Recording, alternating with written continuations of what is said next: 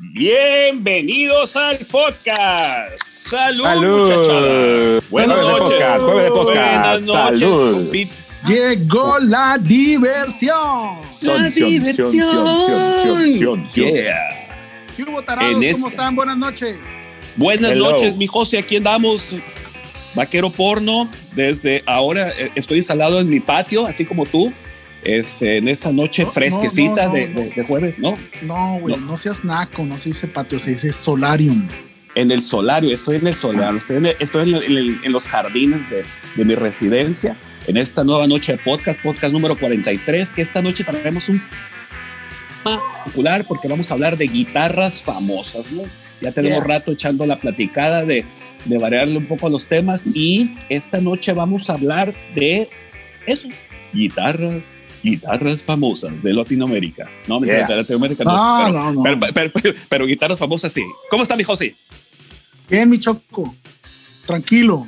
Yo estoy en el solarium de mi residencia, eh, disfrutando del clima en Culiacán, inusitado. Estamos, no sé, a 21 grados, 20 grados, no sé cuánto, que es un frío polar para Culiacán en estas épocas del año. Y Sí. contento de verlos. Miguel, ¿cómo estás? Buenas noches. Igualmente, yo sí, placer verlos otra vez en otra sesión de Ultrasónico Podcast. Efectivamente, yo sí, como comentabas, estamos a 21 grados. Ya hay que sacar la chamarra, señores. Sí. Hay que aprovechar.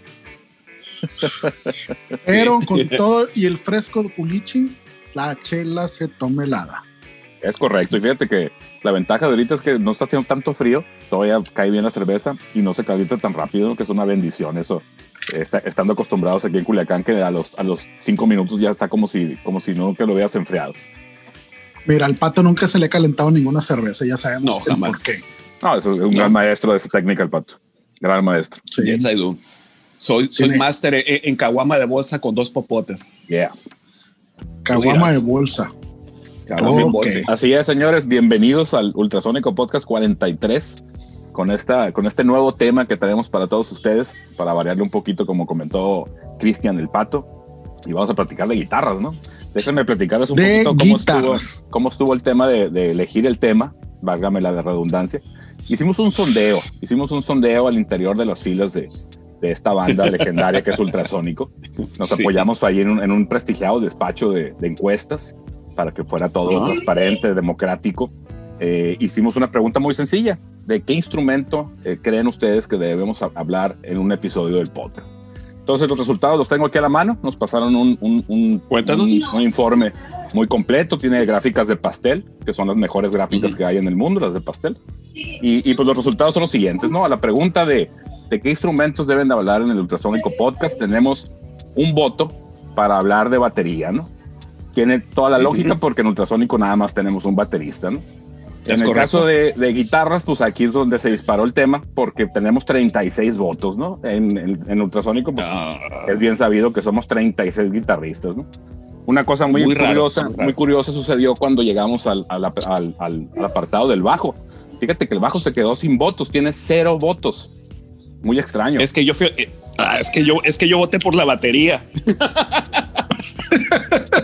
No, yo fui el que fíjate. votó por la batería. Fíjate que tenemos otra respuesta que, que nos están reportando aquí el despacho que contratamos, que dice, eh, no le entendió la pregunta, uno. Ah, esa fue mi cuenta alterna. Esa fue mi cuenta alterna. Síganme en, en Twitter como Miguel, arroba Miguel MX. Hubo una confusión. Así es. Sí, Totalmente. pues, no, no entendió la pregunta, pues un voto, ¿no? Pero pues como ya lo, lo comenté, los resultados no, no eh, son inobjetables. Este, se, se llevó el proceso con toda transparencia y pues ganó el hablar de, de guitarras y para darle un twist interesante vamos a hablar de guitarras famosas, ¿no? Más que hablar de marcas o de modelos eh, este, pues, muy, muy conocidos y muy populares, vamos a hablar de guitarras que pues que han usado Ajá. guitarristas y que pues por lo mismo se han vuelto guitarras, eh, guitarras famosas. Ahí eh, vamos, vamos platicando si la guitarra es la famosa o el guitarrista o al revés, o son un complemento o cómo lo ven ustedes, señores, con cuál les place empezar. Pues fíjate que antes de entrar en materia quiero hacer un comentario. A mí siempre me ha llamado la atención el rollo de los guitarristas, sobre todo porque es más generalizado, la costumbre de ponerle nombre al instrumento. Correcto. No todas las guitarras famosas tienen nombre. Hay Oficial. guitarras muy famosas. Hay, hay guitarras muy famosas que no tienen nombre, ya sea oficial o no oficial. Hay guitarras muy famosas que tocaron músicos excelentes, músicos muy famosos, pero que la guitarra pues era la guitarra que tocaba el cabrón y, y no tenía nombre. Y hay guitarristas muy famosos que tenían de entre todo su arsenal de, de guitarras, algunas que sí tenían nombre. Y el rollo de ponerle nombre a la guitarra, pues es una cuestión subjetiva y muy personal de por qué unas sí tienen nombre y otras no tienen nombre. Entonces, en lo personal, yo escogí hablar de tres guitarras que sí tienen nombre. Hay otras que no tienen. De, de los bajos, fíjate que creo que conocer casos muy limitados de bajos que tienen nombre. Pero por lo general los bajistas no se molestan por muchas cosas y menos por estas pendejadas de poner el nombre al instrumento, ¿no? Fíjate que, que este rollo de, de- de nombrar los instrumentos, digo, sal- salvo que, salvo que esté yo equivocado, este, como que está muy apegado al blues, ¿no? Como, como que por ese género, el apego al instrumento y cierta relación especial que tiene el guitarrista con su instrumento, pues lo lleva a eso, ¿no? A, a- ponerle nombre porque pues es, es, es, es parte importante de, de su, de su trabajo como, como artistas, como músicos, como guitarristas, ¿no? Pues sí, generalmente en el blues y en el rock, más que nada se da este rollo de ponerle nombre a las guitarras. Miguel, por ejemplo, tú tienes guitarras, yo tengo guitarras, Juan tiene guitarras. Este, ¿Tienes alguna guitarra que tenga nombre? Fíjate que nunca te he hecho la pregunta.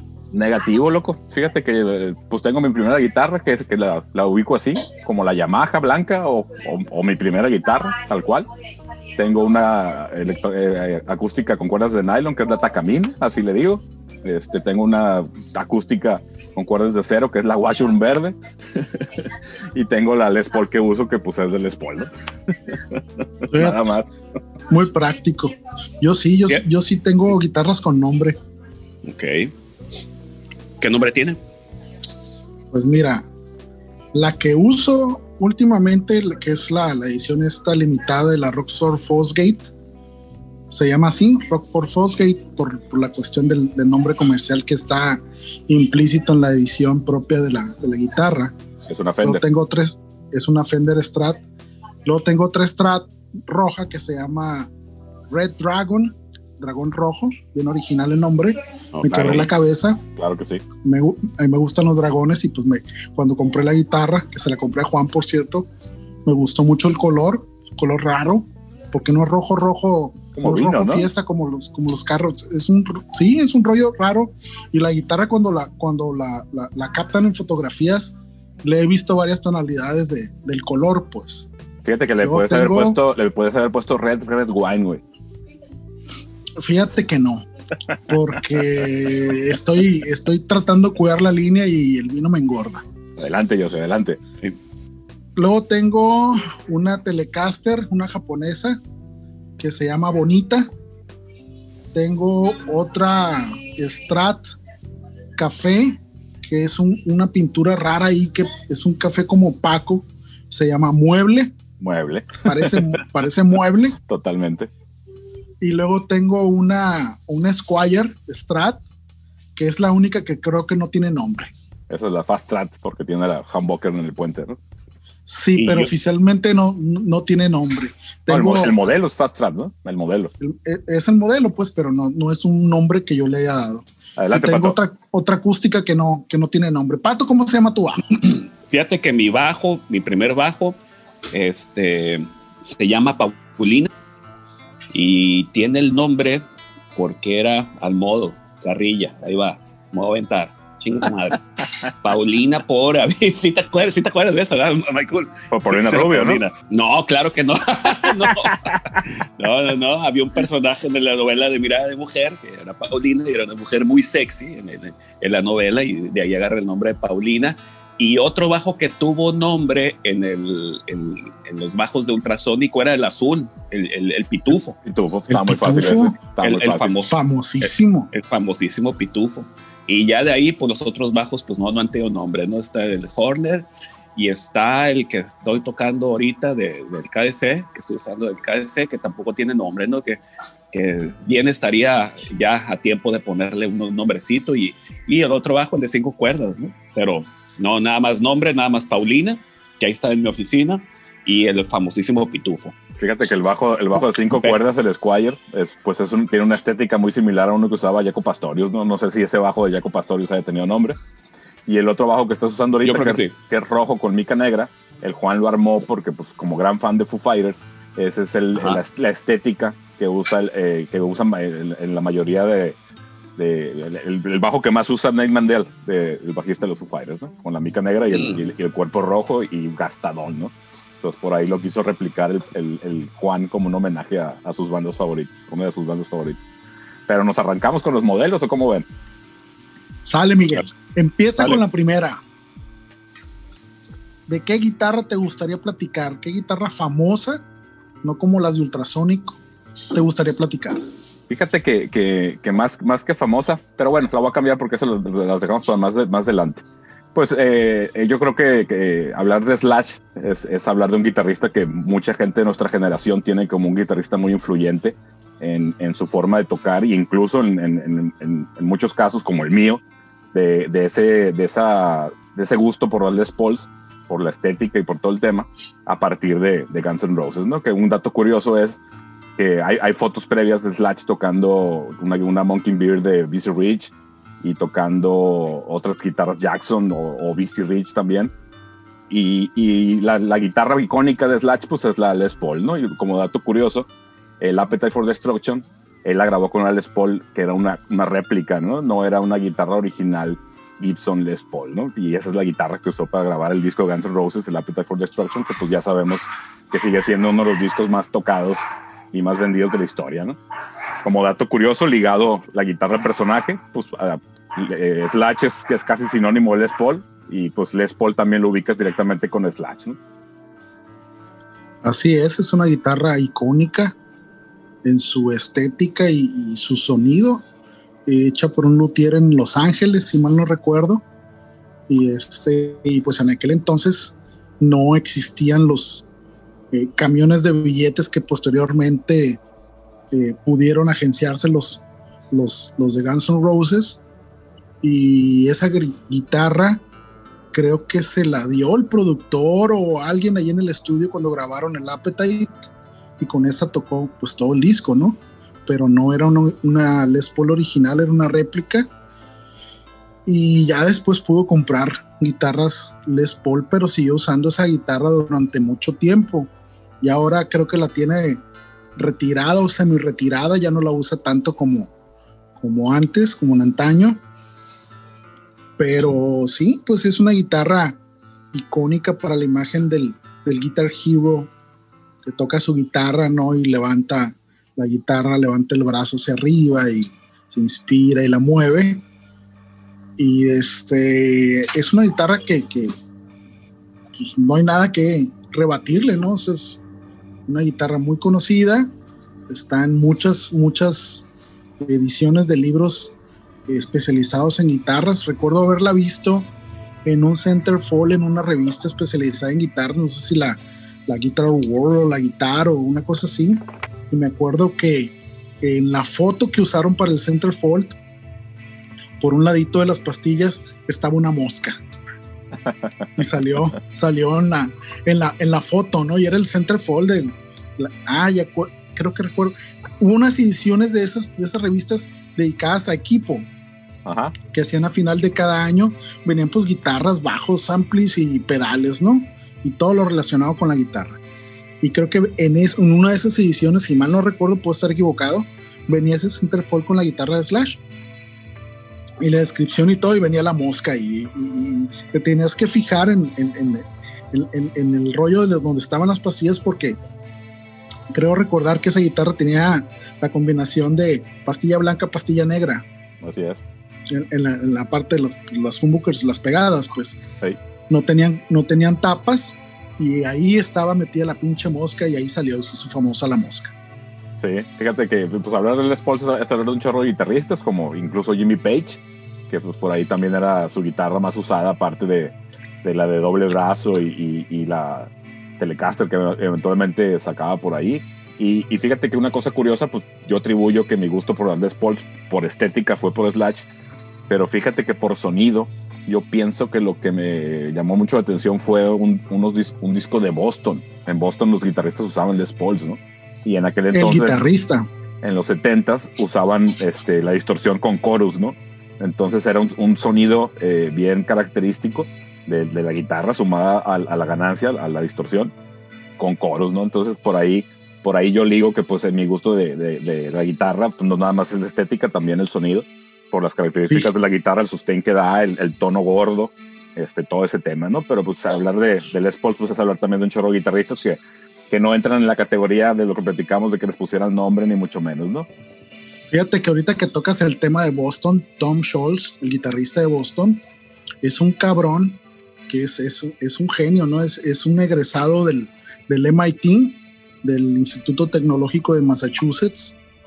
Este, y sí, él usaba Les Pauls, pero ahorita que hablas de la parte de la ganancia con la distorsión del chorus, es un efecto que hizo el propio Tom Scholz que se llama Rockman y muy poca gente tiene ese efecto porque los hacía para él y, y, hacía a veces para alguien que le pedía, pero nunca lo puso a la venta. Creo que por ahí después sacaron estas compañías que hacen pedales, eh, algún pedal, ajá, inspirado con ese tipo de rollos, pero nunca se han acercado.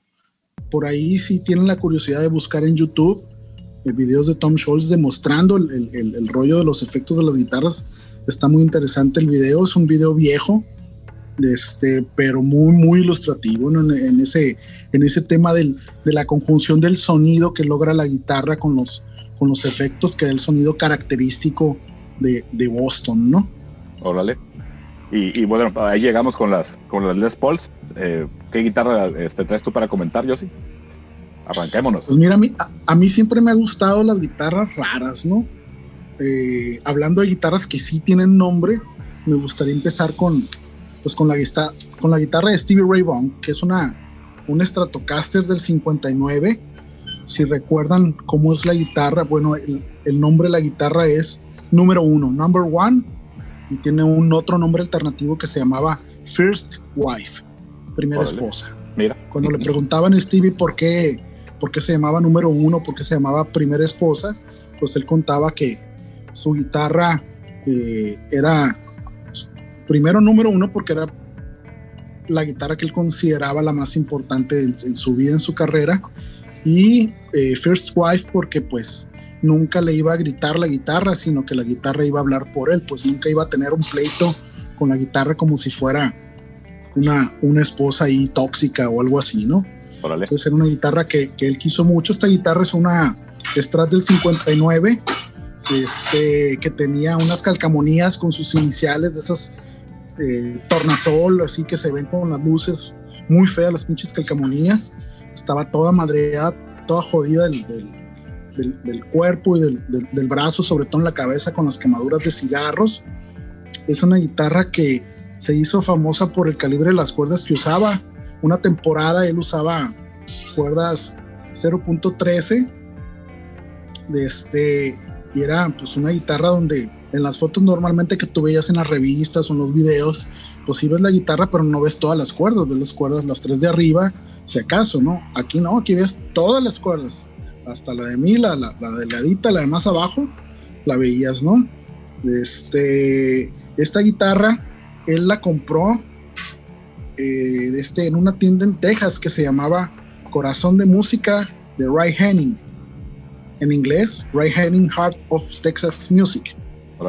La, la compró por allá en los años 70 y era una guitarra que él, cuando la vio en la tienda, iba con el dueño y le pedía tocar la guitarra porque le gustaba y pues iba muy seguido, ¿no? O sea, no, no tenía la lana para comprar la guitarra y, y, le, chillaba ahí al dueño para que se la prestara y la calara y la tocara un rato, hasta que finalmente el dueño le presta otra guitarra, no esta la que estamos platicando, le presta, se la den préstamo esta otra guitarra y con esa toca Stevie Ray Vaughan hasta que llega la oportunidad de que el dueño ya enfadado del Stevie Ray Vaughan le dice, ok, pues llévatela, regrésame la que te presté y llévate esta otra.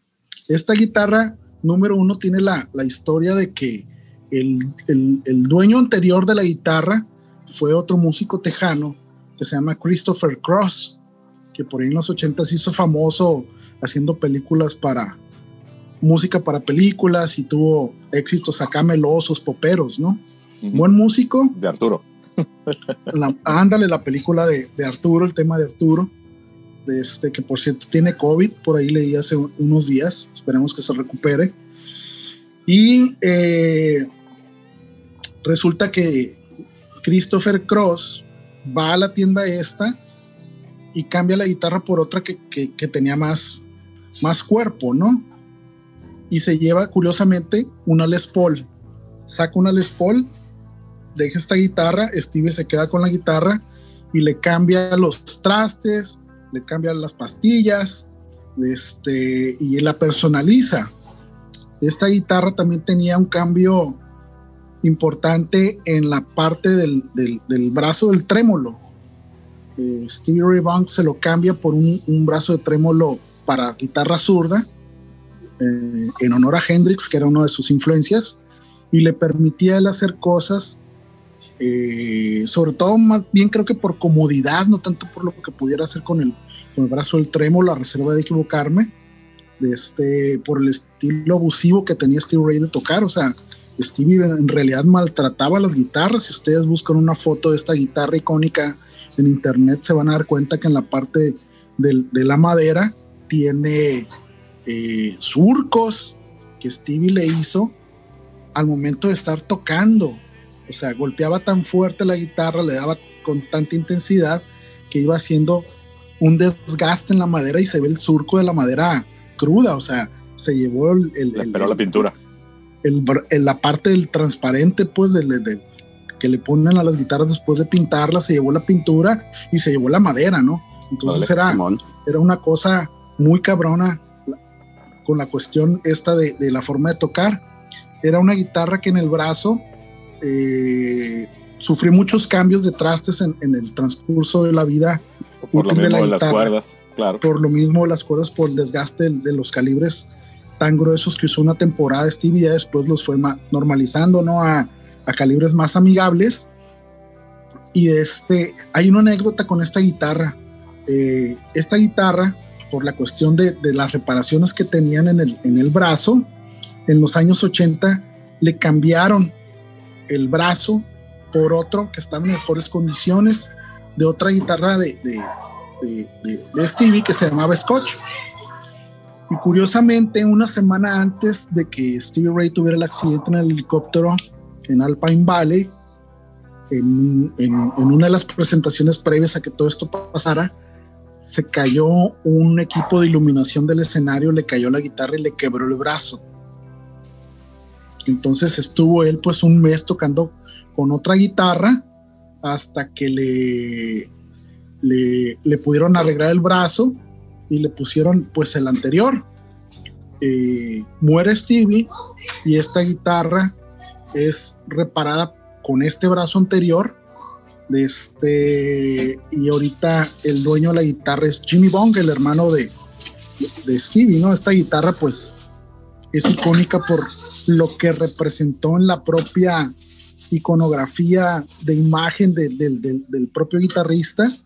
Hay una foto que me encanta de él, es una foto que está tomada de atrás del escenario donde Stevie tiene la guitarra colocada al revés, tocando atrás de la espalda, tipo Jimi Hendrix.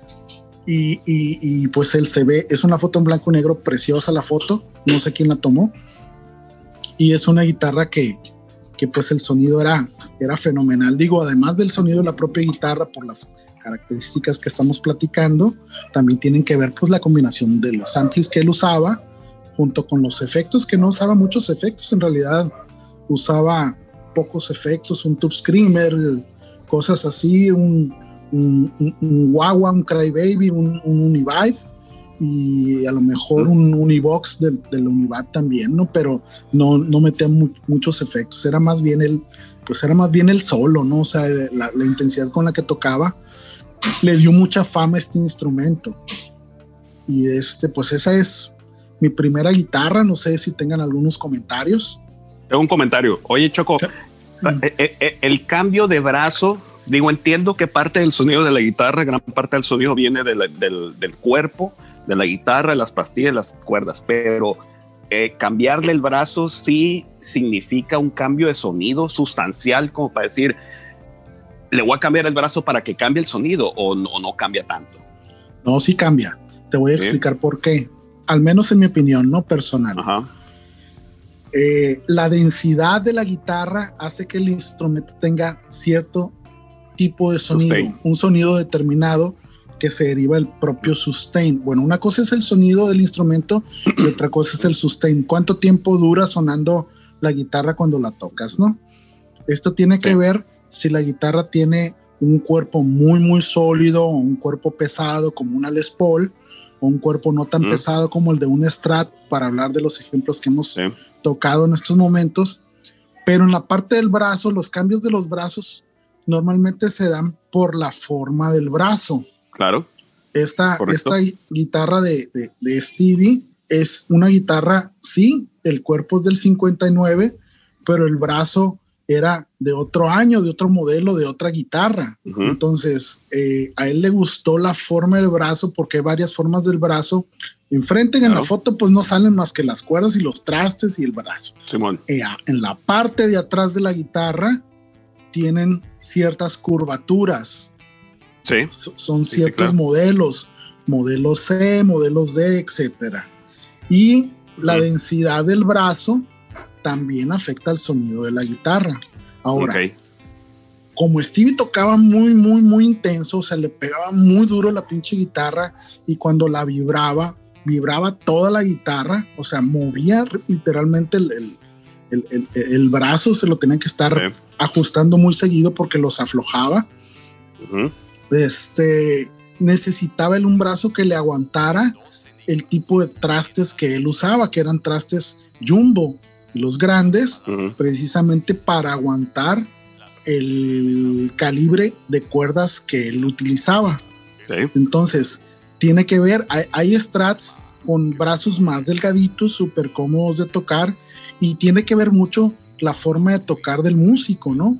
O sea, hay muchos músicos que le pegan muy, muy fuerte a la guitarra, como es este caso de este guitarrista, y hay músicos que le pegan bien tranquilito, ¿no? O sea, yo en lo personal tengo un toque muy leve, muy ligero, este, es complicado, y, y la verdad es que te acostumbras a la forma tanto que cuando tocas guitarras de otras marcas y otros modelos, o de la misma marca otros modelos de brazo, cosas así, sí notas la diferencia. Por ejemplo, si, si yo me cuelgo una Les Paul, batallo para tocar porque es un animal completamente distinto. Tiene otra densidad la guitarra, te, te avienta otro sonido cuando la tocas y al momento de estar ejecutando cosas, eh, con el toque que tiene, si es ligero o es fuerte, se notan o no se notan cosas que, normal, que normalmente haces con tu instrumento de batalla común, el de, toda la vida, el de siempre, ¿no? Entonces, sí, claro. como, como este es un pedo bien subjetivo, pues cada, cada músico, cada guitarrista va escogiendo eh, lo que les gusta y lo van cambiando, lo van modificando. Y hay quien compra las guitarras como vienen de fábrica y les hacen cambios mínimos, ¿no? Pastillas, trastes, sí, claro. Eh, afinadores, cosas así. Pero lo que es eh, cuerpo y brazo, a veces ni lo tocan, no lo mueven, se, claro. se van con, con, lo que tienen. Y esto pasa mucho, mucho, sobre todo cuando son guitarras vintage, ¿no? Por ejemplo, eh, Keith Richards es famoso por usar Telecasters, pero Telecasters de ciertos años, Telecasters de los años 50 que aunque no tienen nombre, no iba a hablar yo Keith Richards, pero bueno, para ilustrar, aunque no tienen nombre, esas Telecasters eran armadas eh, por mujeres. en los Estados Unidos Ah. en aquel entonces, después de la Segunda Guerra Mundial, cuando empieza otra vez a surgir el boom de la economía industrial en Estados Unidos, muchas mujeres que trabajaron en el esfuerzo de la guerra en fábricas se quedaron trabajando en otras áreas ya después de que se acabó eh, la necesidad de producir armamento por la urgencia que había de atender eh, la guerra mundial, ¿no? Sobre todo en las partes de, de Europa y Asia.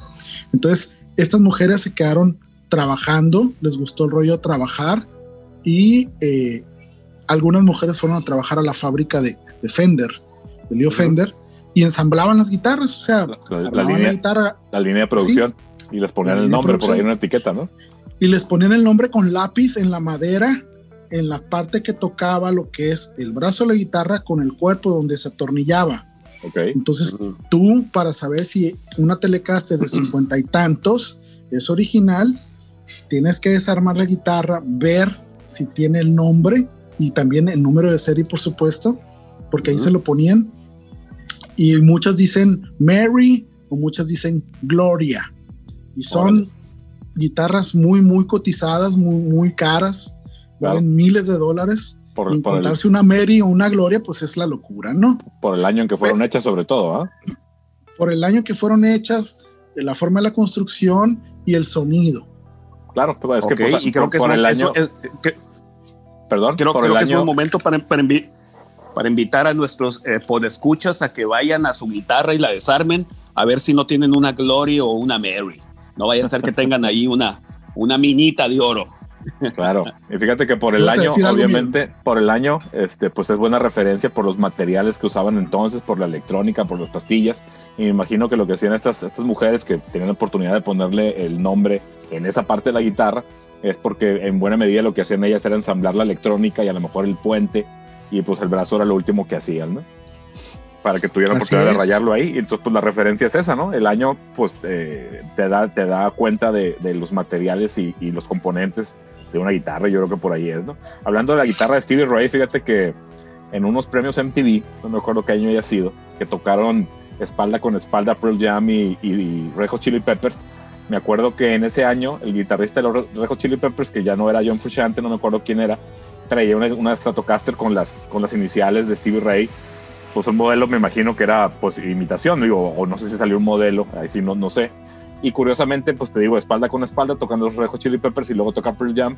Y el Mike McElready también trae una guitarra igualita, ¿no? También con las siglas de Stevie Ray en la, en la mica. Sí, sí, el, el- esta guitarra, la, la número uno, tuvo una primera edición en los años 90, si mal no recuerdo, donde Fender saca el modelo Stevie Ray Vaughan, la Signature, Pero ahí venía con todo el- la pintura intacta, el sunburst, y pues sí tenía las calcamonías feas esas de, de, de- de- que parecen como reflejantes. ¿no? Como reflejantes, ¿no? Sí, sí, de calcamonía de, de papel reflejante. Oye, y las guitarras sí venían pintaditas, pues no venían desgastadas. Ya ves que les, les dio por pin- sacar, pintaditas. ya ves que les dio por Era- sacar réplicas de las guitarras con los, con los fregazos y el desgaste. eso vino, eso vino mucho después. ah, la ok. primera edición, la Signature, venía con pintura de fábrica impecable. Órale. Ya después, en los años 2000, Fender, a través del rollo este que tienen ellos del Custom Shop,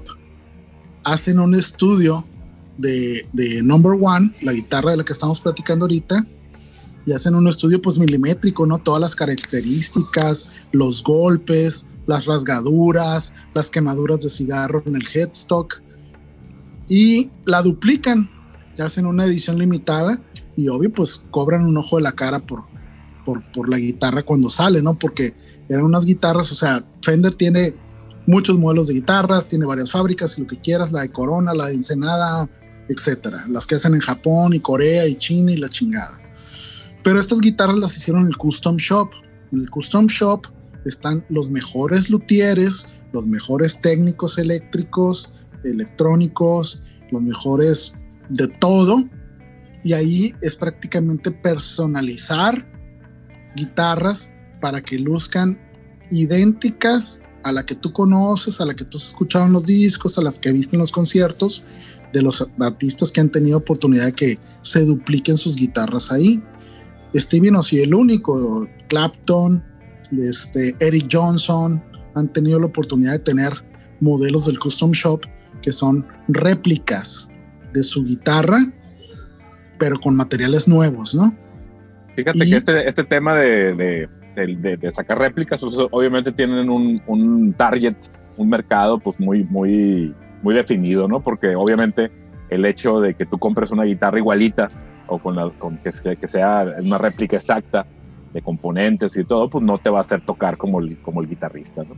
Entonces, pues tiene, tiene un target ahí bien, bien concreto, bien específico. Y hablando de la guitarra, pues como bien dijiste, eh, las personalizaciones que hizo Stevie Ray a su guitarra, obviamente salieron de su necesidad de que el instrumento le respondiera de cierta forma o que el instrumento tuviera ciertas condiciones que aguantaran su toque o que aguantaran su uso del vibrato o que o, o, oyéndonos ya a lo muy básico que sonara de cierta forma la guitarra. Y obviamente eh, pues eh, eh, me imagino que fue a prueba y error es imposible que haya podido saber que porque le hacía algún, alguna personalización le iba a resultar de, de, cierta forma hasta que le tocaba, ¿no? Entonces, esa parte yo creo que en el caso de los guitarristas que, que se meten tan de, tan de lleno al instrumento, es bien interesante porque por, por todas esas detalles que empiezan a salir de cosas que les hicieron a las guitarras para que estuvieran como ellos quisieran, ¿no? Así es, y no solo eso, mire, sino también el uso y el abuso del propio instrumento. O sea, si, si somos honestos, la guitarra de Stevie Ray, que originalmente era una guitarra Sunburst del modelo Stratocaster de la marca Fender, este, pues tú la ves ahorita en las fotos y es una guitarra que en su pintura está totalmente madreada, ¿no? Puteadísima la guitarra, porque Stevie la verdad le valía madre si se golpeaba o no se golpeaba, si la quemaba o no la quemaba. Él la tenía, la usaba, la desgastaba, la reparaba y la volvió a usar. Y, este, y fue la guitarra de batalla de él, obvio. Tuvo muchas otras, no solamente Fender, por ahí recuerdo que tuvo unas Hamilton muy feas con el nombre en una eh, tipografía bastante horrible, en, en, en, concha en blanco, todo su nombre completo en el brazo, se veía espantoso. Este, mucho más cuidadas porque eran guitarras nuevas, pero eh, esta guitarra en particular, la number one, eh, es una guitarra muy descuidada, muy hecha al estilo de tocar de él y que indudablemente desquitó hasta donde se pudo, ¿no? Tanto así que tuvo que cambiarle en un momento de su vida útil otro brazo porque el que tenía pues se desgastó, se tuvo que volver a reparar y después de la muerte la dejan con el brazo original todo desgastado y ahorita pues esa guitarra no se toca, no está guardada en la colección de Jimmy Bong, ahí en, en Texas, en Estados Unidos, y ahí está la guitarra. Muy interesante este, esto que platicas de la guitarra de Stevie Ray.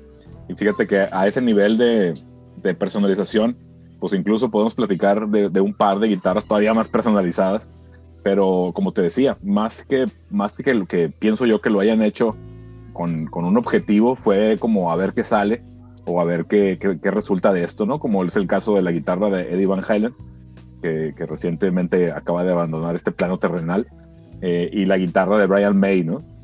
Que ambas son, son historias muy curiosas, en el caso de Van Halen, pues que la armó de, de pedacería, incluso pues la la parte más interesante de la historia, aparte de, cómo la armó con las piezas y que, resulta ser que la única pastilla que funcionaba era la del puente y todo ese tema, la parte de la pintura está bien padre, ¿no? La parte de la historia cuando hizo el gráfico este característico de Van Halen. Y en el caso de Brian May, pues que la hizo con su papá, con, con componentes que pues no eran para una guitarra, ¿no? Que era una mesa y era las pastillas las hicieron con no sé qué y el puente era una parte de una moto, una cosa así, ¿no? Entonces te digo, más que hablar de, de, una personalización, pues fue un, como un experimento que resultó bien, ¿no? En el caso de Brian May, pues también mencionar que el, que el cuat toca la guitarra con una moneda en lugar de, de una púa y también es parte importante de, de, cómo suena la guitarra en sus manos, ¿no? Así es. Eh, y esto, fíjate, me lleva a este comentario que yo siempre he pensado, ¿no? Finalmente es el mono, es el, es el músico eh, estas guitarras de las que estamos hablando, la de Stevie Ray, la de, la de Brian May, la de Van Halen, no eran guitarras caras, eran guitarras armadas. Bueno, la de, la de Brian May sí tiene un poco más de pedigrí porque fue construida, ¿no? Por, por, por ellos. Pero, pero Stevie y, y, Eddie Van Halen eran guitarras armadas, o sea, no era una guitarra de, que compraron de fábrica, que la sacan de la caja y la van llevando en su carrera musical, ¿no?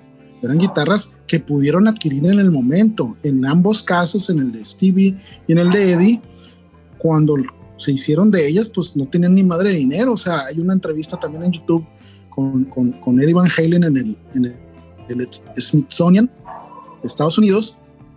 Hacen una entrevista y cuando platica esta guitarra dice, pues en aquel entonces yo andaba bien mal de lana, no tenía dinero para comprarme un Strat nuevecita.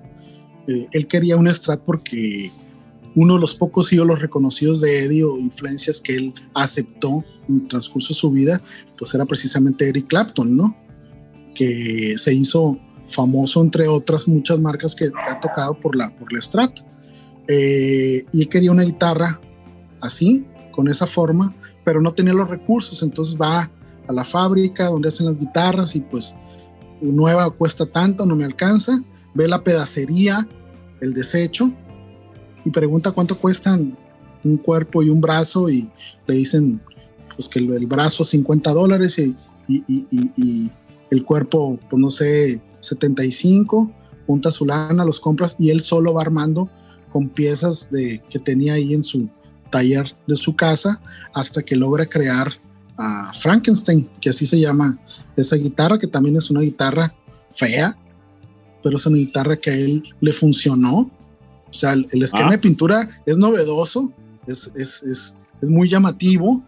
También lo hizo en negro, amarillo y blanco. No solamente es el negro, blanco y rojo que, con el que todo el mundo le identifica.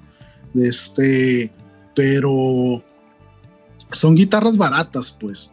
Poco a poco, en la medida en que fueron creciendo en sus carreras, que tuvieron más recursos económicos, fueron adquiriendo otras cosas, pues, pero, pero, pero de estas guitarras icónicas con nombre que estamos hablando, este, son guitarras feas, la verdad. Oh, ahora, ahora, lo, que, lo que yo me imagino que también para la época, pues también no había como muchos recursos de dónde, de dónde tomar este, e, e, herramientas, ¿no? Era como lo que había, pues no, no es como ahorita que es la guitarra custom made del guitarrista fulano de tal, en donde le casi, casi le, lo pesan al guitarrista, le, toman las medidas de las manos, del grosor de los dedos, la circunferencia de las yemas y, las customizan a, grados eh, eh, exactos, ¿no? Estamos hablando de, guitarristas de los 80s, de los 70s, de los, de los 60s, que, que prácticamente fueron customizando ellos solos con sus propias herramientas hasta encontrar el sonido que, que ellos estaban buscando, ¿no? Fíjate, que, hablando fíjate que más que el sonido, te digo, eh, fue un resultado de que pues es lo que había y la guitarra sí suena, la claro, que la que sí claro. Y te digo, para hacer un, un, guiño aquí, este, pues nuestro, nuestro colega, compañero del grupo Juan Manuel, él armó una guitarra como Van Halen, ¿no? Agarró un cuerpo por ahí, un brazo, hizo todo el tema gráfico, incluso le puso el cuidado de, de que la mica este, eh, eh, la calcamonía, le puso una calcamonía para que cuadrara con el diseño del cuerpo que, que ya había pintado la calcamonía se la hizo mi hermano y calza perfectamente con el diseño del cuerpo, igual con la pastilla que tenía la mano en ese momento cuando la armó, el puente, eh, las, las, piezas estas donde va el talí, todo eso lo armó de pedacería, completamente replicando el espíritu de lo que hizo Van Halen, ¿no? Se ve la guitarra pues como la Van Halen, pero te digo, no es igual porque usó otras piezas, ¿no? Pero el, incluso, incluso el güey lo ha usado, la, ha usado en tocadas de nosotros en el backstage, ¿no? Entonces la guitarra suena, ¿no? Sí, y no le quita lo feo. Es una guitarra fea. siendo honestos. Fíjate que, no, no, no, es mi gusto, no se me hace fea la guitarra. Digo, eh, tan, tan es así que te digo, afortunadamente, y, fíjate cómo conecta todo. Pues los gráficos esos de la guitarra pues se, se convirtieron en, la parte, eh, eh, en, parte importante de la, de la estética del grupo, ¿no? Sí, lo que pasa es que a fuerza de tocar el mismo instrumento por no tener otro, Claro, le sacas muchos el sonido, años. Le sacas el sonido. además de sacarle el sonido, de domar la madera, de, de generarle las curvaturas a fuerza de tocar en los brazos y todo esto, como fanático del, del músico, el público lo, lo, empieza a identificar con ese instrumento. Claro. Que hubiera sido muy distinto si hubiera empezado a tocar una guitarra de paquete, pues.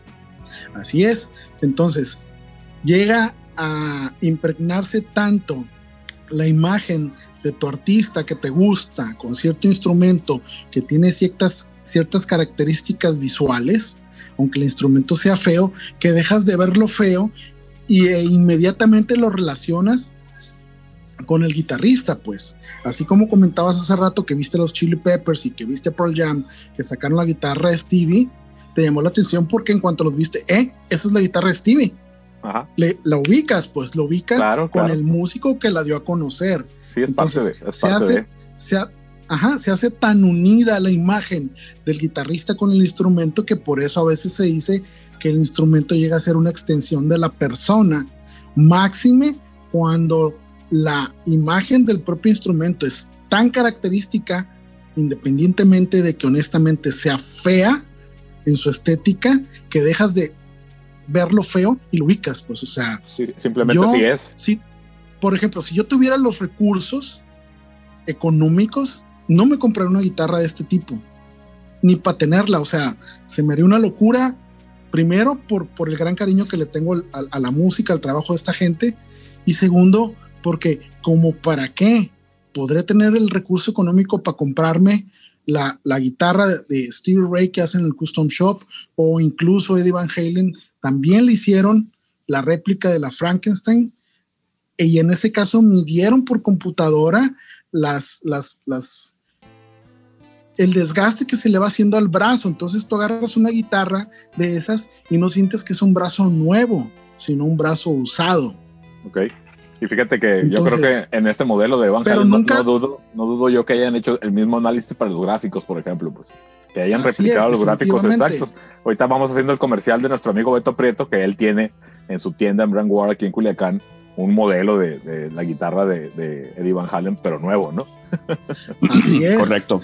Entonces, ya son guitarras. Una pateta, ¿no? Ya está, ya una, patineta, también. también. Así es. son modelos muy icónicos, ¿no? Entonces, a la gente le gustan evidentemente a mí también me gustan, yo no me las compraría, respeto a quien lo hace, ojalá pues tuviera la oportunidad de tener un amigo que tiene los recursos para comprarse esas guitarras de las que estamos hablando, nomás para verlas, pues, pero yo no las usaría porque por más que quiera tocar como sus cabrones, nunca va a suceder.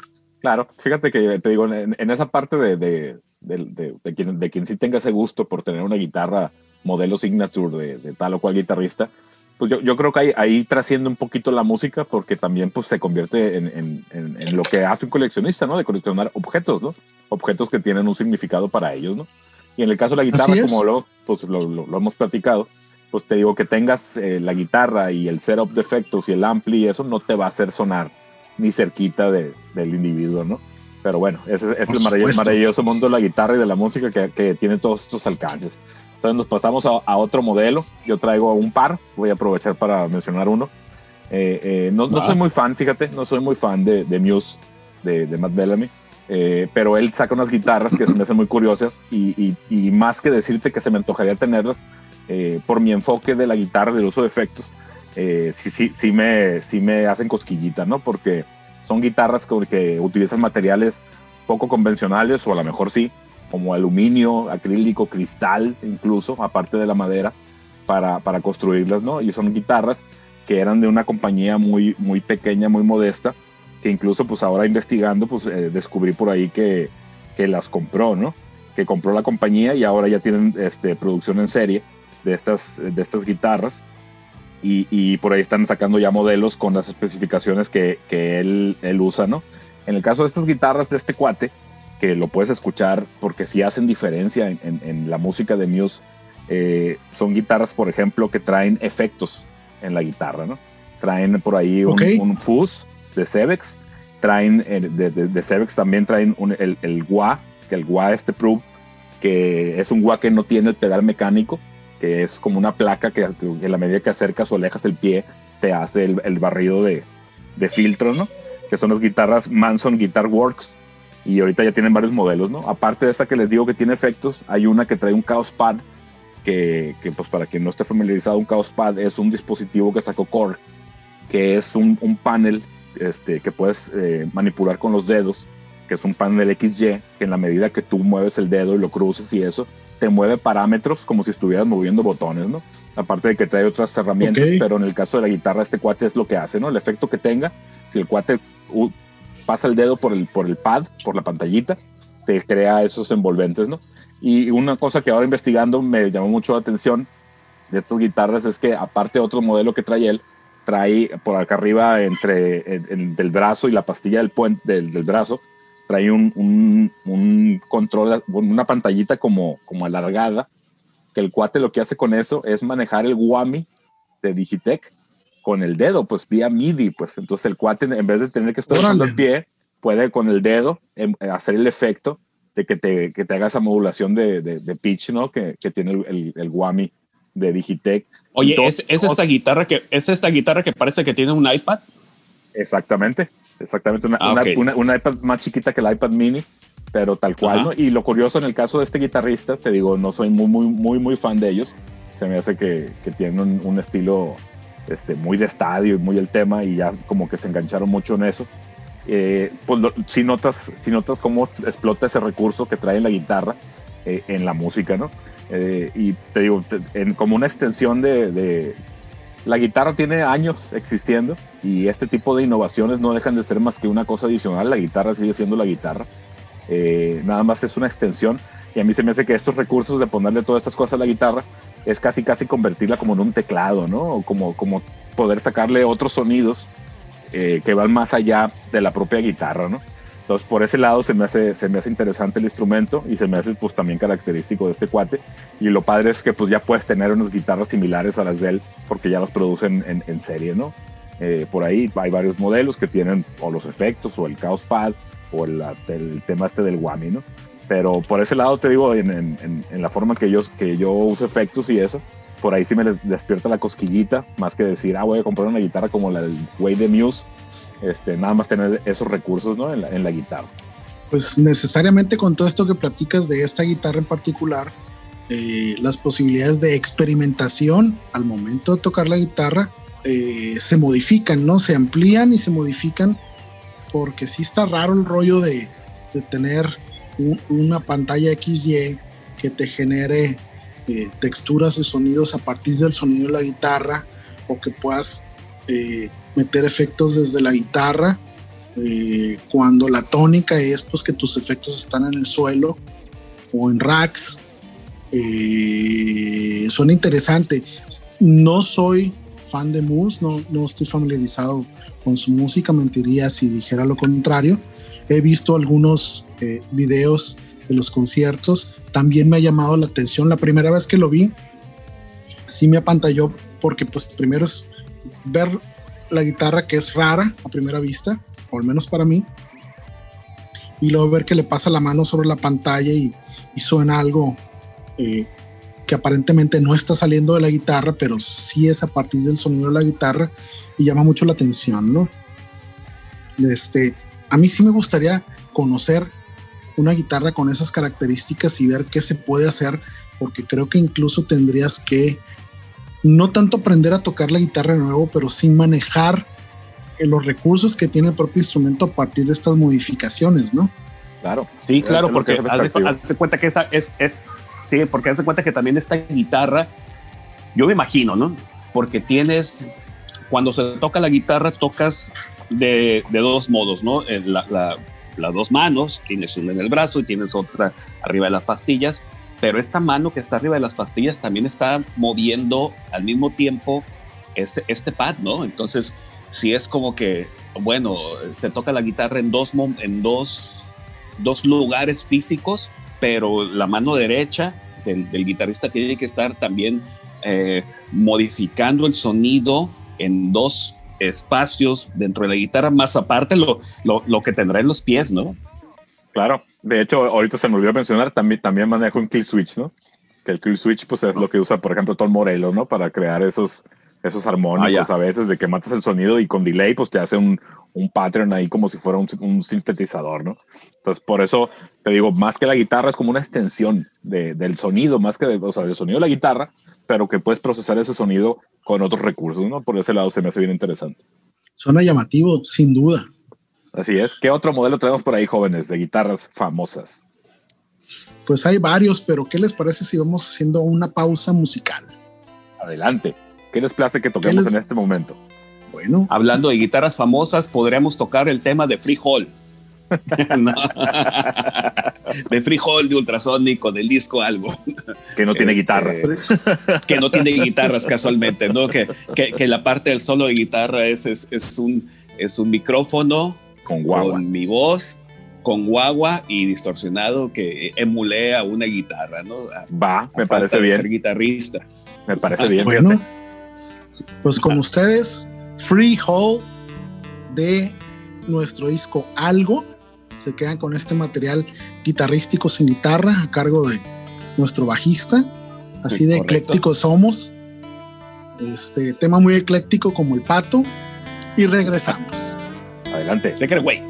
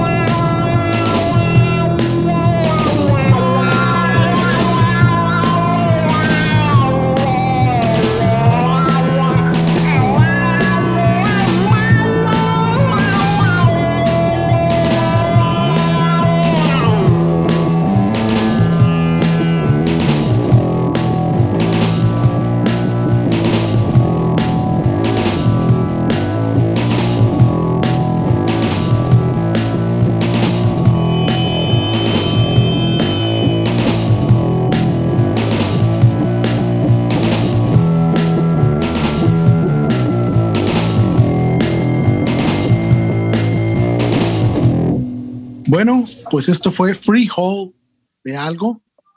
Nuestro material ecléctico. Búsquenlo en Spotify. Se van a divertir bastante. Es un disco experimental donde tocamos guitarras, bajos y programaciones electrónicas. Miguel, ¿de qué otro modelo vamos a platicar? Vamos, vamos retomando el, el listado que estuvimos platicando. Vámonos con la guitarra de B.B. King, Josie. La guitarra de B.B. King. Ah, fíjate que esa guitarra, conocida en el bajo mundo del blues como Lucille, tiene una, una historia muy particular. Primero, por el nombre. Resulta que en los años 40, casi 50, 49, 50, no, no sé, eh, King tocó en un salón de baile en, en Arkansas. Eh, la época del año en la que tocó, pues estaba haciendo un chingo de frío y en aquel entonces en las poblaciones negras, rurales, negras sobre todo, este, pues no tenían las calefacciones que tienen ahora o los aires acondicionados que tienen ahora. En ese momento, época de frío, lo que hacía la raza en esos lugares era meter eh, estufas para calentar los lugares o de plano, como en este caso, barriles con queroseno y lo prendían para que pues produjera calor y la gente no se estuviera congelando, ¿no? A la hora de estar presenciando a los músicos que les gustaba escuchar. Este, El show. esta, eh, sí, les, les gustaba estar ahí disfrutando del show musical. Entonces resulta que en una de esas presentaciones en este, en este lugar en Arkansas, en medio de la presentación empieza a haber una bronca entre dos cabrones que se empiezan a agarrar a madrazos, se empiezan a, a- a echar chingazo ahí y en el momento del, del zafarrancho, pues uno o los dos golpean el barril de, de queroseno y pues ya te imaginarás, ¿no? Un caos, empieza a quemar el lugar Este, la gente sale corriendo en chinga del lugar. BB King sale corriendo en chinga del lugar. Y cuando está afuera se da cuenta que dejó su guitarra adentro. Entonces, pues se regresa, se mete el lugar en llamas, porque todo era de madera. Para sacar la guitarra y lo logra y saca la guitarra que la guitarra que usaba en ese entonces King era una guitarra acústica, también de Gibson, pero acústica, todavía no, no, no cambiaba a las, a las guitarras eléctricas. Si estamos hablando de los finales de los años 40, principios de los 50, muy, muy casi seguro que fue del 1950 1949, 48.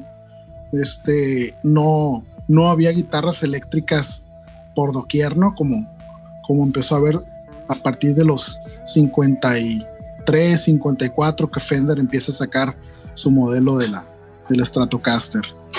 Este, entonces ya estando fuera, pues BB Kings quiere conocer el chisme, ¿no? El mitote de cómo estuvo que estos cabrones empezaron a pelear y resultó que se estaban peleando por una mujer. Esas mujeres que a veces hacen que los hombres pierdan la cabeza. Tóxica. Eh, no, no, no, no. No, digamos que tóxica. A lo mejor los, los tóxicos eran los cabrones, ¿no? O sea, no sabemos cómo estuvo la cosa. No vamos a, a generar controversias de género en este podcast musical. Claro que no. respetemos a la mujer y digamos que la bronca, pues sí, se suscitó a raíz de eh, el amor de una mujer que curiosamente se llamaba Lucille. A Bibi King le gusta el rollo este, la anécdota, y decide llamar Lucille a esa guitarra Gibson acústica con la que él estaba tocando en ese lugar, en ese momento, ¿no? Curiosamente, eh, King decía que le había puesto Lucille a esa guitarra, este, para no volver a hacer algo tan estúpido como meterse un edificio en llamas a sacar una guitarra, ¿no? Y eh, con este antecedente quiero comentarles que Lucille fue el único nombre que tuvieron las guitarras de BB King. Todas, La guitarra Lucille que todo el mundo ubica con BB King, que es una Gibson modelo S355. S345, que fue el prototipo. Este, y las subsecuentes, ya algunas con, con el nombre de BB King en el brazo, eh, en incrustación. Este, todas se llamaban Lucille, ¿no? Eh, esta tradición, pues, de llamar Lucille a la guitarra de, de, BB King, pues eh, se generó precisamente en el 49, en el 50. BB King llamó a sus guitarras con ese nombre. Yo me acuerdo que me dio curiosidad de investigar esto porque una vez tuve la ocasión de ver eh, en internet un reportaje de cuando BB King va al Vaticano a saludar al Papa y le regala una de sus guitarras, le regala a Lucille. Y yo me quedé pensando, porque yo no sabía en ese entonces que él hacía esto con todas las guitarras. Y yo pensaba, ¿cómo chingados va a regalar la guitarra que lo hizo famoso, con la que ha tocado toda su vida, bla, bla, bla, a partir de que cambió de las acústicas a la eléctrica? ¿Cómo se va a quedar sin guitarra? Entonces ya después, investigando, pues me percaté que sí, el modelo era el LS 345 o 55 o el que fuera, y eh, a todas les ponía ese nombre, ¿no? Eh, esta guitarra, Lucille, este, a la muerte de B.B. King, subastaron una de estas, de estas guitarras en una eh, subasta en Estados Unidos y el precio que se pagó por esa guitarra, si mal no recuerdo, fue de casi 300 mil dólares, 280, 290, que pues es un mundo de dinero, ¿no? Por, por un instrumento pero hay, días que no, hay días que no los gano. Fíjate, así de cabrón. Entonces, pues tendrías que trabajar de perdido unos dos días o tres, pato, para pa comprarte una Lucille de BB King, ¿no? Estas guitarras, eh, la curiosidad que tienen, porque pues yo no soy experto en guitarras, es eh, que son guitarras de cuerpo sólido. Normalmente estos modelos, eh, antes de que se las hicieran a BB King, tenían los típicos agujeros eran semihuecas, las guitarras, los típicos agujeros de, de violín, los F holes, hoyos en forma de F, este, que le daban eh, otra tonalidad al, al instrumento. BB King las pide de cuerpo sólido, de unas guitarras negras, pesadas, eh, muy buenas, con un sonido característico, que por supuesto también la manera de tocar de BB King, eh, todos sus fraseos de blues, pues era eh, muy particular, muy notorio, muy, muy, muy ubicable, ¿no? El vibratillo. el vibratillo en la última nota siempre lo, lo dejaba. Eh, por ahí se puede ver incluso cómo, cómo le llama mucho la atención este cotorreo a, a The Edge en la película que hacen cuando tienen eh, la gira del Rattling Home. Tocan una, una canción que se llama When Love Comes to Town que la tocan con BB King, que le escriben precisamente para tocarla con BB King, y ahí se ve en el vibratillo, ¿no? Este, un, un, guitarrista pues icónico en el género del blues, eh, muy respetado, muy querido, este, con muchas anécdotas, y eran unos cabrones porque pues estos güeyes eh, juntaban su lana, compraban su camión, armaban su banda, porque BB King tocaba con una banda que llevaba incluso alientos, pues llevaba ahí sus instrumentos, ¿no? sus guitarras, sus amplis. Recuerdo haber leído una entrevista ahí con un, con un productor donde le tocó compartir estudio con BB King y contaba el productor que eh, un día llega al estudio, está solo en el estudio muy temprano y pues ve la guitarra de BB y le da curiosidad y se la cuelga y empieza a tocarla y se da cuenta pues que le, le, faltan ajustes, el vato la ajusta, le, le, pega una limpiada, le cambia las cuerdas y todo este rollo. Y llega BB King y lo ve con la guitarra colgada y el vato se quiere morir de la vergüenza, ¿no? Entonces, este, cuando BB King se da cuenta que la, que la guitarra está sonando mejor que como la dejó, le dice, normalmente no dejo que nadie toque a mi nena, claro. pero, viendo, pero viendo lo que has hecho, tú puedes tocarla cuando gustes, ¿no? Y dice el vato, pues me salvé de la regañada, ¿no? Este, Qué pena. Pues sí, porque normalmente las guitarras no se prestan. Es algo, es un tema complicado, ¿no? De que un guitarrista te, te preste su guitarra, está cabrón, no tocas igual, no le pegas igual, la vas a desajustar, la desafinada es lo de menos, por supuesto, pero no se prestan, es que es como la mujer, la guitarra no se presta. Claro, claro, te claro. guste no te guste, tienes que respetar. No, claro, y a, y a, mí se me hace una idea muy inteligente llamarle a todas sus guitarras Lucille, porque pues si tuvo más guitarras, que seguramente las tuvo, pues no hubo confusión, ¿no? Y para que no se sintieran celosas cuando le llamaran el Lucille o, o, la otra guitarra se llamara Mónica y resulta que no era la guitarra Mónica y resulta que estaba tocando Lucille, entonces... Sí, ah, o sea, era un rollo... Re, resolvió muy bien este, este tema, es como cuando tienes esposa y novia y, y, y, y quereres por ahí y que se llamen igual, entonces resolvió el chingazo este pedo, ¿no? Sí, como si supieras de lo que estás hablando, cabrón. Claro.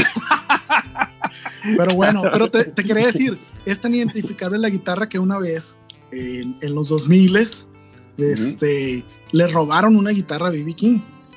Ok. Una, una Lucille y apareció en una eh, tienda de empeño en Las Vegas.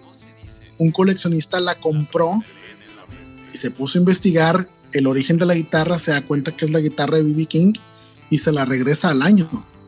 Okay. O sea, era, era, era, tan, es tan icónico este rollo pues de la asociación del músico del instrumento sí. que pues el vato digo tuvo la decencia de regresar al instrumento aunque en Estados Unidos cuando pasa esto puede haber litigios porque tú aunque te, has robado, te han robado la guitarra y la hayan vendido en una tienda de empeño o en una subasta si reclamas uh -huh. y compruebas que era tu guitarra te la regresan y el, ah. y el, inversionista, el que compra el instrumento, pierde su lana, no, no, recupera porque no tiene quien demandar para atrás, pues. Claro. Esto ha pasado claro, claro. Con, con, con, varios guitarristas que les han robado instrumentos, aparecen ahí, se vuelven a ubicar y, este, y, y, y algunos sí las recuperan, ¿no? Entonces esa es, a grandes rasgos, la historia de Lucille de B.B. King. Sí, fíjate que es, es, es, esta guitarra de Lucille, curiosamente, es la que creo que detonó este tema de este podcast. Y de ahí fue como empezamos a escarbar para, para buscar estas guitarras famosas, no famosas como Stratocaster o Les Paul, no la parte de, los fierros, sino más bien encontrarle el, el, el, el cue a, a, estas guitarras famosas que tienen su propia identidad, ¿no? Como Lucille, pero pues que ahora que me estás contando de que pues Lucille no era una sola guitarra, sino era más bien como todas las guitarras de, de quién era Lucille, pues eh, qué raro, ¿no? Qué raro, ¿no? Porque pudo haber sido Lucille y Mónica y bla, bla, bla, y Lupita. Y... La verdad es que con este ejemplo te das cuenta que no es el instrumento, o sea, aunque iconográficamente lo asocies con el músico, pues eran otras guitarras. Veto a saber cuántas Lucille de B.B. King existieron pero tú asocias el, guitarrista con, con, este instrumento y con cierto sonido particular que el artista lograba por su forma de tocar y obvio por el equipo que utilizaba, pero volvemos a lo mismo, pues no tienen que ser una sola guitarra o guitarras muy caras, es el guitarrista. Es importante el instrumento, estos instrumentos de los que estamos platicando indudablemente son importantísimos en la historia de la música pero sin el mono no suenan. Claro, a mí se me hace que es como la relación que tiene el músico con su instrumento y una relación de cariño y una relación de complicidad de el músico y su instrumento, porque al final de cuentas, cuando, cuando estás arriba en el escenario, cuando estás en, en, en un estudio de grabación, solamente estás tú y tu instrumento, ¿no? Entonces piensas en tu instrumento de, cómo te voy a tocar, cómo te voy a, cómo te voy a tocar, ¿no? Si, va a ser fuerte, si va a ser agresivo, si va a ser eh, despacito, toda esta parte, ¿no? Sí, no, o sea, lo que sucede también, Pato, es que uno se va encariñando con las cosas, uno se encariña con los instrumentos, las guitarras que yo tengo, pues, obvio no son guitarras muy, muy costosas, pero me han acompañado en muchos momentos de mi vida, ¿no? Entonces lo que representan los instrumentos, incluso algunos de los nombres que tienen, eh, representan ciertos momentos de la vida de cada quien. Entonces, a fuerza de tocarlos, de utilizarlos, de crear cosas con ellos, de grabar ciertas canciones con ellos, este, les vas agarrando un cariño. Yo difiero contigo en la parte donde dices que tienes que pensar cómo vas a tocar. Yo no tengo que pensar cómo voy a tocar mi guitarra yo solamente me subo al escenario y toco. Estoy tan cómodo con mi instrumento que no tengo que pensar esa parte, sino más bien solo eh, enfocarme en interpretar la canción que va a sonar en ese momento. La guitarra no me preocupa, es un instrumento que conozco, con el que me siento cómodo, con el que me identifico, eh, respecto del cual me gusta el sonido que tiene ese instrumento particular que estoy tocando en esa canción en particular. Y por lo tanto no tengo ese aspecto. Diferente fuera, por ejemplo, si se me chingara una cuerda y tuviera que pedirle prestar la guitarra a alguien, ahí sí me vería obligado a pensar cómo voy a tocar esa guitarra porque no la conozco, no estoy familiarizado con ello, no se siente igual, no suena igual. Y eso sí generaría la necesidad de atacar una interpretación pensando en cómo chingados vas a tocar ese instrumento que no conoces, ¿no? No, claro, pero por ejemplo, en, tu caso que estás platicando de esta guitarra bonita, este, ya conoces a Bonita, pues, y ya sabes cómo suena bonita, y ya sabes qué es lo que puede hacer bonita, pues.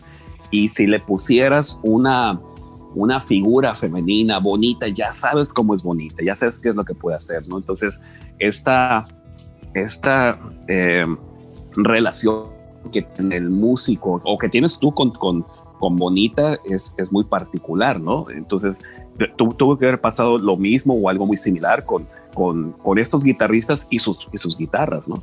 Sí, necesariamente te digo, son momentos, etapas y sucesos en la vida de cada quien que van haciendo que el instrumento se vaya quedando contigo, porque puedes comprar un instrumento, lo calas, te gusta, te emocionas la novedad, y cuando te pasa la novedad, si no hay nada que te retenga, vendes la guitarra, la sueltas y buscas otra cosa, ¿no? Pero hay guitarras, hay guitarras que dices, no, esta madre va a estar conmigo, yo nunca la voy a vender. O espero nunca tener la, necesidad de venderlas. Este, digo, los bienes son para remediar los males, pero yo no creo que nadie se quiere deshacer de un instrumento al cual le tienes cariño, que ha significado ciertas cosas en tu vida, en tu camino, como para deshacerte de él, ¿no? Hay muchos casos y aquí, sucede. Sí, y tenemos el caso del Juan Manuel, que no se deshace de nada, ¿no? Ni de cables. Ese, el, Juan Manuel seguramente le, ha de tener nombres hasta los cables. Ese no es coleccionista, es acumulador. Acumulador de instrumentos, hijo de la chingada. Saludos a mi, a mi KS, que anda enfermito en esos días. Fuerte abrazo para Juan Manuel. Miguel. Fuerte abrazo. ¿De qué guitarra nos vas a platicar ahora? Fíjate, continuando con lo que acaban de decir, pues prácticamente podemos hablar que la guitarra es como, como un, un, un par de pantalones o zapatos con los que te sientes muy cómodo y que ya conoces y que caminas a gusto y que los vistes a gusto. Y yo creo que así funciona para cualquiera, ¿no? Incluso, digo, obviamente si lo, lo podemos ver de muchos enfoques con las guitarras que hemos platicado, de que se convierten en, en íconos de, del guitarrista y de la historia de la música y hasta de la imagen gráfica de un grupo o de un músico, ¿no? Eh, y por ese lado, pues retomar, ¿no? El, el, documental, yo sí, que me recomendaste de HBO, ¿te acuerdas cómo se llama? Eh, Sounds of the Canyon o algo así. Sí, así es. Así se llama. El hijo de, de Bob Dylan, sí. Fíjate que en ese documental, un guitarrista de The Birds dice que en uno de sus viajes a, Inglaterra, él llevaba una guitarra de 12 cuerdas para regalársela a John Lennon. Pero resulta que no pudo ver a John Lennon y se la, se acabó dando a George Harrison, ¿no? Una guitarra de 12 cuerdas eléctrica, Rickenbacker, y pues, pues ya vimos cuando entró, cuando entró la guitarra de 12 cuerdas, que era muy característica del folk en Estados Unidos, al rock and roll inglés con The Beatles, ¿no? Entonces, otra historia interesante de, de, de guitarras que no tienen el nombre, pero pues eran instrumentos eh, de ciertas características que encontraron su camino en la, en, la, en la, música de bandas como los The Beatles, ¿no? Que se los enseñaron The Beatles. Ese documental está muy bueno, aprovechando el, el momento, pues ahí está en HBO Go, para quien lo quiera ver, ¿no? Y el otro modelo de guitarra que yo traía para platicar, eh, Radiohead es, es, es, desde hace muchos años mi banda favorita. Eh, es un, una banda que, que, siempre tengo presente en, en muchos aspectos. Y la primera guitarra signature que salió de Radiohead, el único de, músico de, esa banda que tiene una guitarra signature es Ed O'Brien, ¿no? que es, el, es uno de los guitarristas de Radiohead. Ellos también tienen 36 guitarristas. Eh, y en el caso de él, eh, hay varios datos curiosos de las guitarras que ha usado. No, no conozco yo que tenga el nombre, ni mucho menos, pero acaba de lanzar un modelo con Fender, que es de manufactura mexicana, que es una Stratocaster blanca, únicamente sale en blanco, eh, que aparte de, tener pues, ciertas características que él pidió en el puente y en el tipo de brazo, como platicábamos, pues el brazo tiene cierta forma, este, pues no, al frente, sino atrás, para tocarlo de, cierta forma y los tuners y todo el tema.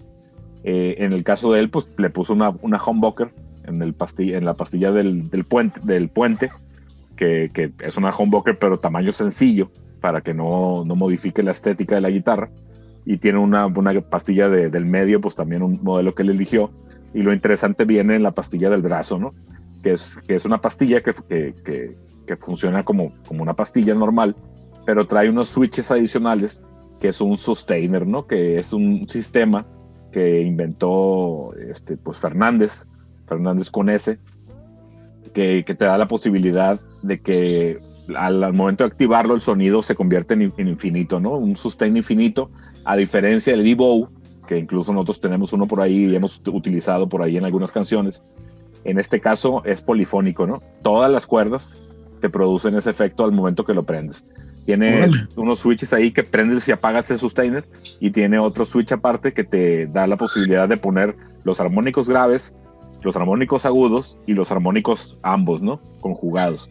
Entonces, eh, en el estilo de, de, Radiohead, eh, sobre todo en los, en los, shows de los últimos 10 años, por decir algo, en muchos discos uno podría pensar que en vivo traen secuencias, ¿no? O traen cosas grabadas.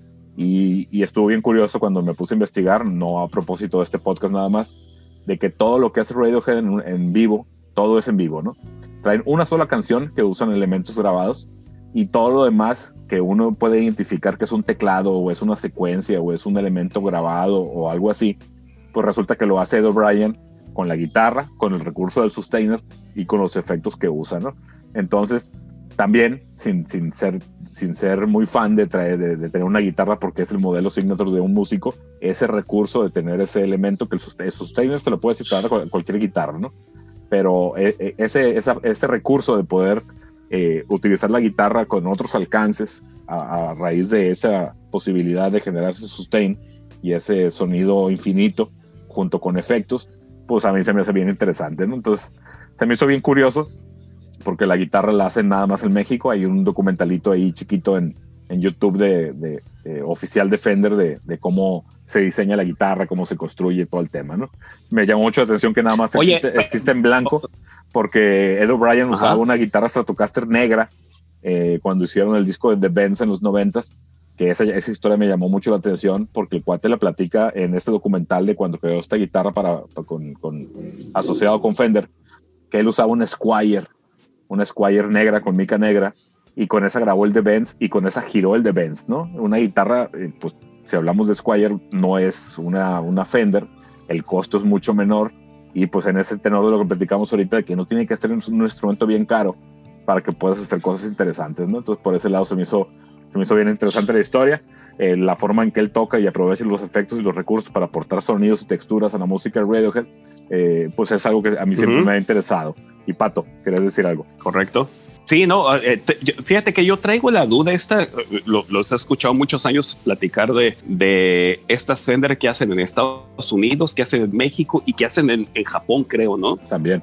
Eh, no, no, no, no, no, no sé en qué otro lugar, pero este, sí existe una diferencia. Eh, entiendo que debe haber una diferencia entre los materiales, pues, pero si se sigue una línea de producción donde en la línea de producción este, están especificadas las calidades de los productos, si de pronto he escuchado, por ejemplo, el KDC que, que, comenta de no, es, es, una Fender de Japón o es una Fender de, de México o, o, cuáles son las mejores o simplemente no hay mejores ni peores. Es simplemente que suenan diferente. Si, se, hacen, si se hacen en, en, un país o en otro. Lo que sucede, Pato, es que anteriormente nada más había fábrica de Fender en Estados Unidos, ¿no? Correcto. Entonces, eh, la idiosincrasia del estadounidense es que lo que se hace en Estados Unidos es lo mejor. En determinado momento, cuando se empiezan a abrir fronteras, cuando empieza a haber más intercambio comerciales entre países, se empieza a dar el, rollo del, plagio, ¿no? De las formas de las, las guitarras, empiezan a producirse en, China, en Corea, en Japón, en Indonesia, con eh, materiales distintos, pero la misma forma. Entonces, evidentemente, el sonido no es igual. Entonces, al no ser igual el sonido, está la percepción, se genera la percepción de que como no están hechas en Estados Unidos, no son buenas. Okay. Y sí, probablemente eh, al inicio y durante varios años sí tenía su carga de razón esta, esta circunstancia. Eh, hablando sobre todo las dos fábricas que nos quedan cerca, que son la de Corona en Estados Unidos, en California, y la fábrica que está en México, en Ensenada. Al principio, la fábrica de México, eh, Defender, se dedicaba a ensamblar guitarras con materiales que venían de Estados Unidos. Okay. Y luego las regresaban a Estados Unidos. Eh, yo recuerdo que eh, en un momento dado, las estrato mexicanas, hechas, las estrato Defender hechas en México, empezaron a equipararse con algunos modelos que se producían en Estados Unidos en cuanto a calidad, en materiales, en cuanto a sonido. Al principio, eh, la conformación de los cuerpos, sobre todo las guitarras, sí diferían. En Estados Unidos se utilizaban, creo, cinco capas de madera, de, de, triple o de la madera que fuera que sean los cuerpos. Y acá en México usaban eh, a lo mejor maderas no, de no la misma calidad que las que usaban en Estados Unidos y con menos capas, pues eran guitarras más ligeras y por lo mismo tenía una afectación en el cuerpo que emitía el sonido del instrumento. Este, ahora, en la actualidad, ya hay eh, guitarras hechas en México en la fábrica Ensenada que compiten a la par con las que se producen en Estados Unidos. Y retomando el ejemplo de Miguel, del guitarrista de, de Radiohead, pues fíjate, nada más ahí en esa fábrica, en ese lugar, se produce ese modelo Signature, que normalmente pues todos se hacían en Estados Unidos, y ahora no, ahora eh, se ha emparejado la cosa en cuestión de, fabricación y tecnología. No sé, honestamente, si en la fábrica de, de Ensenada ya estén generando sus propios cuerpos y brazos y, y, materiales de construcción de las guitarras, pero sí creo que eh, es más bien una cuestión, todavía fíjate porque es bien subjetivo el gusto, de prueba y error, ¿no? Tú puedes tomar tres guitarras del mismo modelo, fabricadas en el mismo lugar, mismo año, misma serie, y van a sonar distinto. ¿Por qué? Nadie sabe. Nadie sabe. Así, es, ¿no? Entonces, a lo mejor te vas a encontrar con guitarras hechas en Estados Unidos que dices, no, hombre, esto es una porquería. Te vas a encontrar con guitarras hechas en México o Japón o lo que sea, que vas a decir, está toda madre. Yo me acuerdo que, hablando de las Squire, en los años 80, la segunda mitad de los años 80, la Squire sacó un modelo de Stratocaster que se llamaba Proton. Pro-Ton. Uh. Y eran ah, guitarras Protone en español. Protone, tío.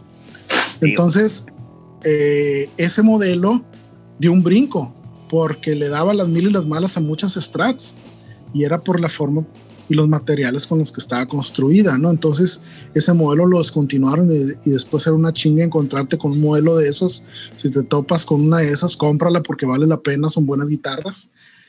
Y, y cuando Estados Unidos se da cuenta de esto, descontinúan el modelo Proton de Squire y lo convierten en uno de los modelos de Strat de Estados Unidos, ¿no? Ahí termina la producción de este modelo porque pues era mucha la competencia, o sea, si voy a gastar, eh, no sé, 300, 500, 800 dólares en una Strat, pero por acá me están en 150 dólares y está más chingón en su sonido, claro. no voy con la de 150, ¿no? Digo, cualquier eh, músico que batalle para hacerse de sus cosas o un plebe, un morro que, que, quiera empezar a tocar, dice, pues, pues yo para qué quiero una American Standard con ciertas características y con un Squire puedo darle, ¿no?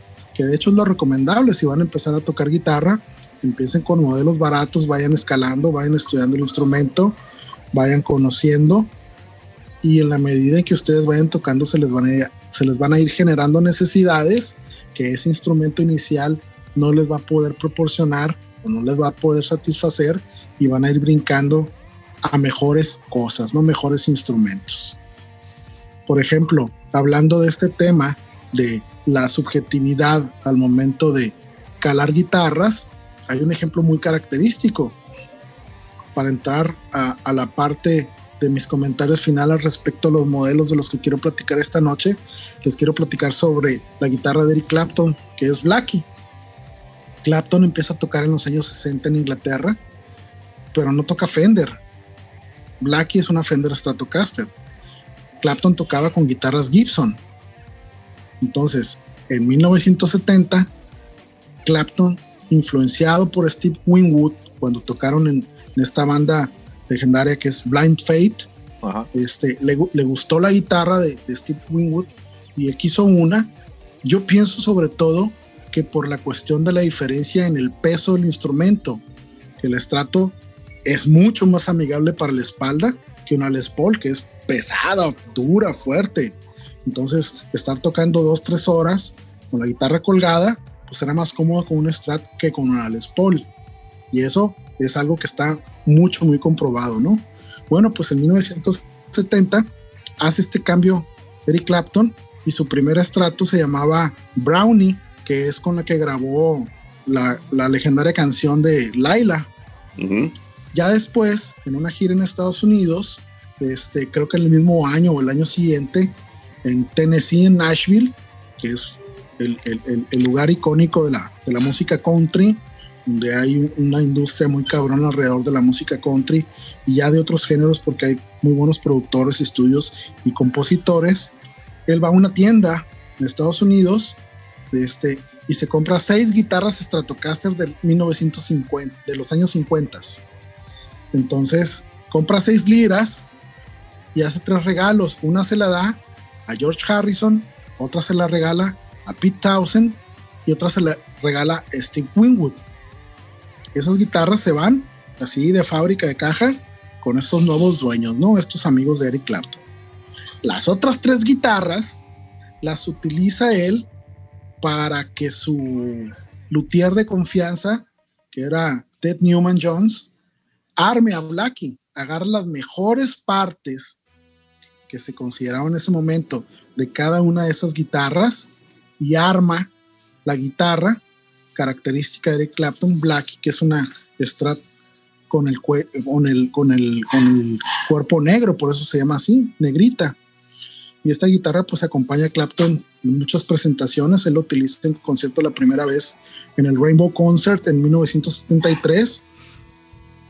Y durante muchos años en la carrera de este guitarrista eh, británico, eh, se le puede ver y escuchar en sus discos con esta guitarra, ¿no?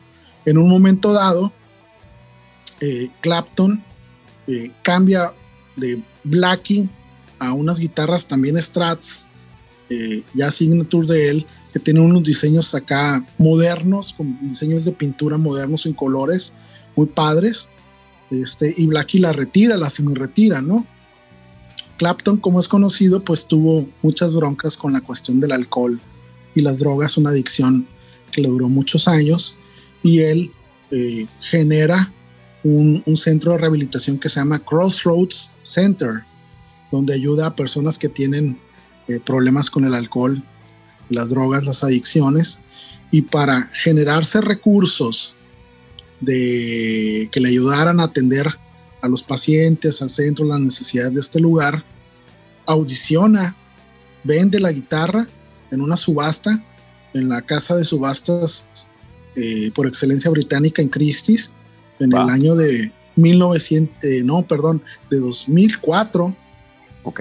La vende, hace una, una, una subasta muy publicitada en todos los medios. Imagínate, la guitarra icónica de Eric Clapton, Blackie, se iba a vender. Pues generó mucha, mucha expectación. Eh, por meses estuve yo informándome que la querías comprar la querías comprar, andabas viendo qué, precio y qué vendías. Dije, voy a vender mi casa y la casa de, de mi primo y la casa de todo el mundo para. Estaba yo viendo las noticias, sale la noticia y pues meto la mano ahí atrás del sillón, pues a ver si había algo de borralla, ¿no? Entonces, pues no Te fuiste a buscar borralla a la lavadora, dijiste, por aquí me vas a sacar. Unas monedas, algunas extranjeras, mexicanas, dos chicles masticados, una papita de rancia. Y dije, no, no, no voy a llegar, no voy a hacer el ridículo. Mejor me quedo así. Pues resulta que esta pinche guitarra se subastó por la eh, cantidad de 959.500 dólares, cabrón. O sea, casi un millón de dólares por un instrumento. En esta subasta en Christie's en 2004 y la compró Guitar Center, la cadena de, de, venta de instrumentos musicales, equipo de, sonido y todo esto, ¿no? Ajá. Esta guitarra, pues se la queda Guitar Center eh, y eh, al mismo tiempo subastan otra guitarra de Eric Clapton firmada eh, por Eric Clapton y muchas otras celebridades que se subasta en 2 millones 800 mil dólares sobrepasando el récord que había establecido Black que por algunos años fue la guitarra más cara del mundo, ¿no? Ya después, en 2006, Fender anuncia una edición limitada de 275 guitarras eh, que son reissue de la Blackie, que al igual hacen todo el proceso de medir, pesar, eh, expulgar, analizar, encontrar todos los detalles particulares de un solo instrumento y la replican, ¿no? Sí. Y de estas réplicas de la Blackie, pues hay 275. Eh, hablando pues de esta guitarra icónica de, Eric Clapton, él también tuvo, como ya lo mencionamos, a Brownie, que fue su primer Strat, pero también en la, parte de las, de las Gibson, él usó en los 60 una SG pintada unos colores así psicodélicos, medio feo en la, etapa donde él estuvo en, Cream, esta banda seminal que duró pasadito de un año, pero que tuvo un, impacto muy, muy cabrón en la música, que se llamaba The Full, una guitarra SG fea, A mí las SGs no me gustan, se caen. El peso del, cuerpo no es tanto para equilibrar y si no agarras el brazo, pues se te va para abajo el pinche brazo y es complicado tocarlas para mí. Este, esta guitarra de Blackie, pues es una guitarra que, puta, güey, o sea, ¿qué te digo? Muy famosa, una guitarra muy, muy sobria, cuerpo negro, brazo de maple, este, que está pues en varios discos, muchas presentaciones. La usó creo que por última vez cuando tocó en los conciertos del Albert Hall en Londres, el Royal Albert Hall. Y este, pues nada, ¿no? Es, esa es la historia de Blackie. ¿Qué más te platico? Pues pues eso. Retomando lo mismo, ¿no? O sea, son, son guitarras que han acompañado a los músicos tanto tiempo, muchas cosas, varias etapas, que las identificas plenamente cuando, cuando, cuando las ves, ¿no? Sí, fíjate que eh, ahorita que estás explicando esta historia de esta guitarra, me estoy acordando de una vez con el hinche en el 2005, que fui a visitarlo a Washington, D.C., y andábamos buscando los micrófonos de condensador que, que, usamos ahorita en el estudio de pelota de playa. Y, este, y andábamos buscando, me llevó a una tienda de instrumentos musicales que fue donde compré este como por, este portabotes de la batería. No, no, no, no, me, no recuerdo ahorita qué marca es el, el portabotes, es un diadario o algo así. Gibraltar. no. Gibraltar. Gibraltar, ¿no? Un, un, un portabotes que así como pone los platillos se pone portabote de, de, esta marca, ¿no?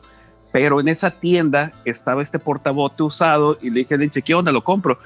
Pues me dice, pues cómpralo porque pues quién sabe si te lo vayas a encontrar porque íbamos a ir a otras tiendas de música. Pero en esta tienda de música en particular a lo que iba es que había una guitarra quemada en una parte de la tienda y decía que era una guitarra quemada por Jimi Hendrix, ¿no? Entonces, pues prácticamente lo que había, me acuerdo que estaba como en una, en un pedazo de la tienda. Aparte era una tienda chiquitita, güey. O sea, te estoy hablando de una tienda como, no sé, güey, sí, como Marico, no, más chica que Marico aquí en Culiacán, pero una tienda muy pequeñita, güey. Pero estaba la, la, guitarra puesta en un, en un pasillo a la entrada como de una puerta, pero arribita y era una guitarra quemada, ¿no? Y tenía su precio y todo el pedo, ¿no? No me acuerdo ahorita el precio, ¿no? Pero era como de, ay, güey, neta, ¿a poco sí esa guitarra la, tocó Jimmy Hendrix y aparte la quemó, ¿no?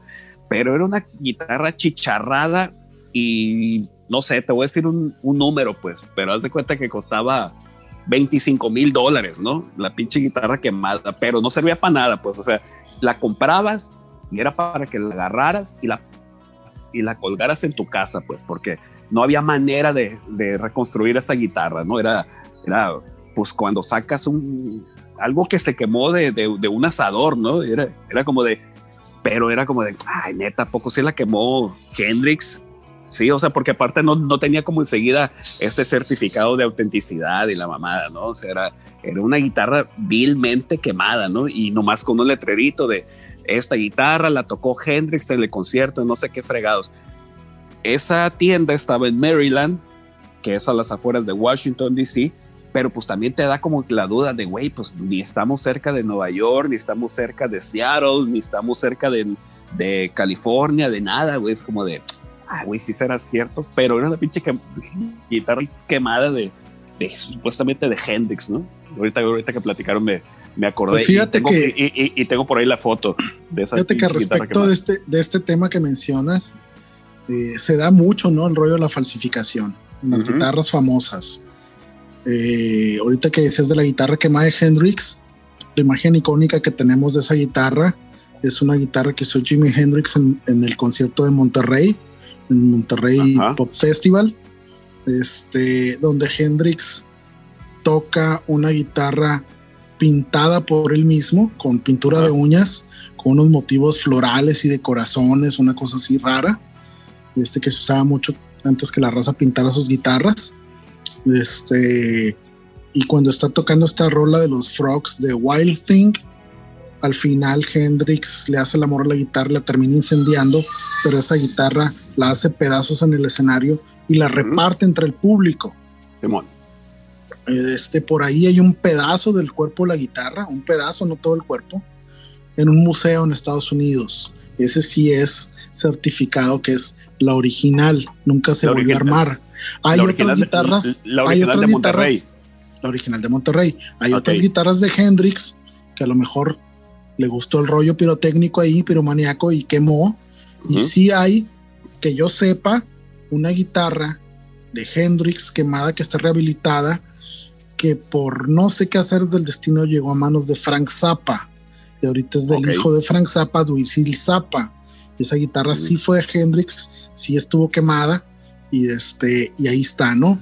Pero hay muchas, muchas guitarras. Hay un chingo de guitarras de Stevie Ray falsificadas que luego se hacen los estudios y resulta pues que no.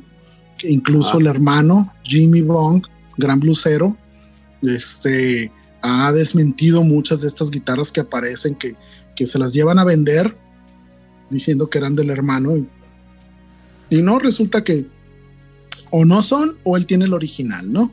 Entonces, de esta guitarra de Monterrey, también Fender en los años 2000 este, genera un, un reissue de, este, de esta guitarra que originalmente fue roja y después le pintaron una parte de blanco y sobre ese eh, nuevo acabado blanco le generan el, colorido de, de la, de la pintura de los hippie. motivos florales así hippiosón y, y de este y curiosamente también Beto Prieto aquí en Casualmente. me. Music, la tuvo por ahí o la tiene, ¿no? Además de la icónica guitarra de, de Hendrix, la en color Arctic White, blanco, blanco ártico, que Burda. esa sí viene con, con- con todo el rollo de, del, del- del trémolo al revés y el- la cabeza al revés y todo esto, ¿no? Para derechos. Eh, que esa, por ejemplo, esa guitarra, la Arctic White de Hendrix, esa sí me gustaría tenerla. Porque es una guitarra, sí, porque es una guitarra, eh, se puede decir hasta cierto punto genérica. Tú ves una guitarra blanca con la cabeza volteada, Ajá. Simón. pero si no lo asocias con que Hendrix lo usó por el rollo de la cabeza volteada, es una guitarra genérica.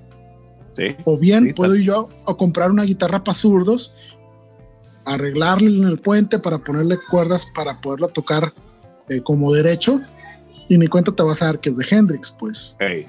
Y ahí sí, pues yo no me sentiría cohibido tocar una guitarra de esas características. No es que me sienta cohibido tocar una Number One o una Fran- Frankenstein o, o- o las ediciones estas que han sacado de, de la guitarra de Brian May o cualquier otra guitarrista, pues, pero mi gusto particular es hacer la guitarra mía, pues. Por más que Claro. yo toque, o a lo mejor toco tan chingón o más que cualquiera de estos cabrones, nunca voy a sentir como que es mi guitarra, porque icónicamente Ujú. es la guitarra de X o Y cabrón, pues. Por eso Claro, no a- las compraría. se- se me, se me viene a la cabeza ahorita, eh, pensando, eh, sí, siguiendo con este tema de guitarras icónicas, la guitarra, dos guitarras, se me viene la de Nuno Betancourt, que es una Washburn o es un, no sé Es- qué marca, pero es que era, Washburn, es Washburn. es, una, es, es una Washburn, color eh, natural, Madera, madera. que ma- madera natural, pero que tenía un lacado mate preciosa, una guitarra muy, muy natural, con, con, el, con el brazo al revés, ¿no? También. Con la cabeza al Me revés. acuerdo Con el también. clavijero al revés. Al revés. Y tenía el, Sí, el N, y- el N1 en el brazo con, con, un, con un efecto como la de Stevie Ray, así como este reflejante, ¿no? Y la en el caso, en guitarra el caso de esa icónica- guitarra, en el caso de esa guitarra de Nuno Betancourt, Ajá. pues tenía el Floyd Ross, que era característico de, de guitarristas ochenteros, noventeros que, que usaban ese recurso, ¿no? Del Whammy. Simón, ¿quién, quién- quién tenía una? ¿El, el, el, Ovea tenía el una? ¿O el quién? No, El Arongo, vea. Ujú. El Aarón El- Ovea, ¿no? Un tiempo El- tuvo una de esas. el Poncho Barrios creo que tuvo otra. Sí, es que había, modelos Yo- este, más, más este, accesibles, digamos, que Sí, de, replicaban la de bajo guitarra. presupuesto. Exactamente. ¿Y, ¿Y cuál otra guitarra, Pato? La otra guitarra, la de Prince, la de Prince, cabrón. La guitarra de Prince, la, la, esta que era como un signo ahí de muy sexual, como, como toda la música de Prince, ¿no? Que tiene una Bueno, figura ya. muy caprichosa. Claro. Sí, ya, ya son, son guitarras custom hechas a la medida del artista, ¿no? Y las puede pagar y suenan y todo, pero pues, sí, es una guitarra fea. Sí, sí, sí. Eh, eh, sí, la verdad es que es una guitarra fea, debe ser una guitarra incómoda, pero pues es una guitarra para espectáculo, ¿no? Otra guitarra para espectáculo, la, la, de Steve Bate con esta agarradera, que era como un, un, recurso muy particular para cómo agarras la guitarra, pues. Pero pues la verdad es que es una guitarra X, normal, pero que tenía una agarradera, la Gem. No, fíjate que, fíjate que no. Lo que pasa es que ahí se iban a, ya ciertas especificaciones propias del guitarrista, que eran pastillas y el tipo de trastes y el, la forma del brazo y todo el tema para, sobre todo guitarristas como Steve Bay o, Satriani, este, que Satriani pues, usaba Ibáñez y eso, pues tenía características para poder tener ese alcance eh, al, momento de tocar rápido, ¿no? Entonces ahí sí las guitarras sí obedecían especificaciones muy concretas de ellos para sacar sus modelos cuando se dio la oportunidad de que lo hicieran con estas marcas. ¿no? Yo escuchando, bueno, investigando para este episodio ya para irnos, este, pero rapidito para, para no dejarlo de decir, pues por ejemplo me encontré por ahí el dato de que, de que la guitarra está de dos brazos de Gibson, que es como un cuerpo SG grandote, que trae un brazo para 12 cuerdas y uno de, de 6 cuerdas. Pues por ahí me encontré un par de videos y artículos donde decían que supuestamente las había hecho Gibson para que Jimmy Page grabara Way to Heaven que trae guitarra de 12 cuerdas y de 6, ¿no? Pero lo, pues obviamente por el antecedente que yo ya conocía gracias a Yossi, pues fíjate que la, ese Way to Heaven se grabó la guitarra de 12, cuerdas y de 6, pues con una guitarra acústica, no sé cuáles, pero la, la parte del solo legendario de esa canción, eh, Jimmy Page la grabó con una, con una Telecaster, ¿no? Entonces, realmente esta guitarra de doble brazo nada más fue un recurso para que pudiera tocar esa canción en vivo, ¿no? porque como bien decían, originalmente esa guitarra era un bajo y una guitarra en un solo instrumento, pero pues como bien decían, era un recurso más, más que nada de show, porque como decían, eh, como decían en, donde lo encontré, difícilmente un guitarrista va a estar tocando el bajo y luego se va a pasar a la guitarra, ¿no? Puede suceder, ¿no? Claro. Puede suceder, pero el antecedente no es ese de esa guitarra, ¿no? Entonces, esa guitarra la, usaba Jimmy Page en vivo para tocar esa canción. También la tocó, la tocó Slash para tocar Knocking on Heaven's Door en el concierto de, de homenaje a, a, Freddie Mercury y, la chingada. Pero te digo, eh, como platicamos ahorita de, los, de, las, de las guitarras fakes para, recrear una guitarra famosa que sucedió en un momento, pues es lo mismo, ¿no? Son modelos que, suceden, que lo sacan las marcas y no necesariamente están tan apegadas a la historia que conocemos, ¿no? Son simplemente instrumentos que, salen, que salen por ahí y así es como hay que entenderlos, ¿no? La guitarra, como comentaba previamente, pues no ha sufrido grandes modificaciones, sigue siendo una guitarra y, y afortunadamente, ¿no? Porque yo creo que los instrumentos característicos de una banda de rock siempre han tenido eso, ¿no? Podrás encontrar innovaciones, o, búsquedas de hacer algo distinto, pero realmente pues la esencia de la guitarra o del bajo o de la batería pues es, siempre ha sido la misma, afortunadamente yo así lo considero. ¿no? Sí, claro. Este, esa guitarra, por ejemplo, regresando a la, guitarra, la Gem de, Steve Bay, creo que el, ay, este guitarrista que tocaba con en la orquesta bajo presupuesto, con Ceniceros, bueno, pues, eh, pues teníamos un cuate ahí en, la orquesta bajo presupuesto, Fernando, el, Fernando Ceniceros, tenía una, una gem y, cuando la vi la primera vez la guitarra me llamó mucho la atención. Estamos hablando de los noventas, ¿no? Que yo no sabía ni madres de instrumentos y hasta la fecha. Y sigue sin pero saber. Esa, y sigo sin saber, ¿no? Pero esta guitarra en particular, del traste 12 al traste 22, la hondura entre traste y traste es más pronunciada y eso permite para hacer esta serie de, de, figureos con, con, los dedos y que sea más fácil este, eh, y, que sea más limpio el sonido, ¿no? Entonces, pero hasta que no la ves en, en vivo te das cuenta lo pronunciado que son esas, esas, esas honduras, ¿no? Entre traste y traste. No, pero de, ese, recurso hay, hay, muchos, ¿no? incluso hay un bajista que trae trastes así escalopados o oh. no sé cómo es el término, que están como, como, hundidos, ¿no? Billy Sheen usaba esa, esa, parte porque el güey soleaba con el bajo para que le permitiera hacer un ah, vibrato o un bending que le diera un sonido más exagerado, ¿no? Pero te digo... tiene una signature escalopada también. Incluso hay, hay, por ahí hubo gente que se aventuró a hacer eso artesanalmente, de meterle un taladro a, al brazo de la guitarra para hacerle esas, esas esa eh, curvas. Esas, curvas para que les diera el tema de hacer el vibrato, ¿no? Porque pues la cuerda cuando te da la nota es por el traste, ¿no? Dicen las teorías, ¿no? Pero sí, son, son cuestiones de gustos. Pero afortunadamente digo, la guitarra este, siempre ha sido la misma y siempre va a ser la misma. Le podrán agregar cosas, pero pues el maravilloso mundo de la guitarra sigue siendo ese y seguirá siendo ese, yo creo que para siempre, ¿no? Oye, Miguel, tú, sácame una duda ahorita que te tengo aquí. Y estamos hablando de guitarras. La guitarra de Jack White de los White Stripes es una guitarra de plástico. Trae unas guitarras Airline, esta, es la marca que el cuerpo efectivamente es de plástico y trae ahí componentes electrónicos que le dan cierta, cierta característica eh, particular, singular que le da que le da un carácter al instrumento. Jack White pues usa incluso instrumentos de muy viejos de los muy viejos muy vintage muy raros no que incluso que, incluso ni siquiera se afinan pues está, está, el instrumento tan dañado que el brazo está curvo pero el güey le saca el sonido no entonces pues también es un recurso de un guitarrista de sacar, sacarle el sonido al instrumento que tienes en las manos ¿no? bueno jóvenes pues eso fue todo en el episodio de hoy episodio número 43 de su ultrasónico podcast de confianza donde hablamos de algunas de las guitarras icónicas famosas con nombre y otras no tanto, eh, que nos han acompañado en este transitar por el oscuro músico, el oscuro mundo, perdón, de la música. Pues vamos a dejar con un tema de nuestra banda porque pues hay que levantar los ratings de, las rolas que nos dejan dinero. Este, Correcto. ya pronto vamos a poder comprar un 6 y unos cigarros con todas las regalías que tenemos de Spotify.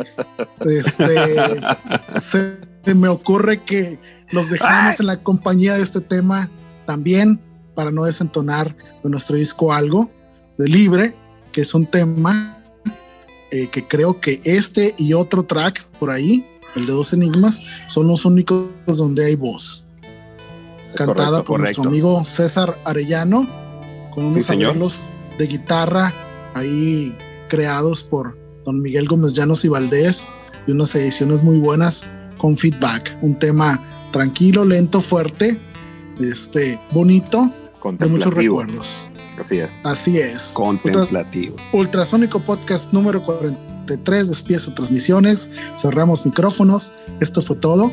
Buenas noches, buenos días. Buenas madrugadas. Bye.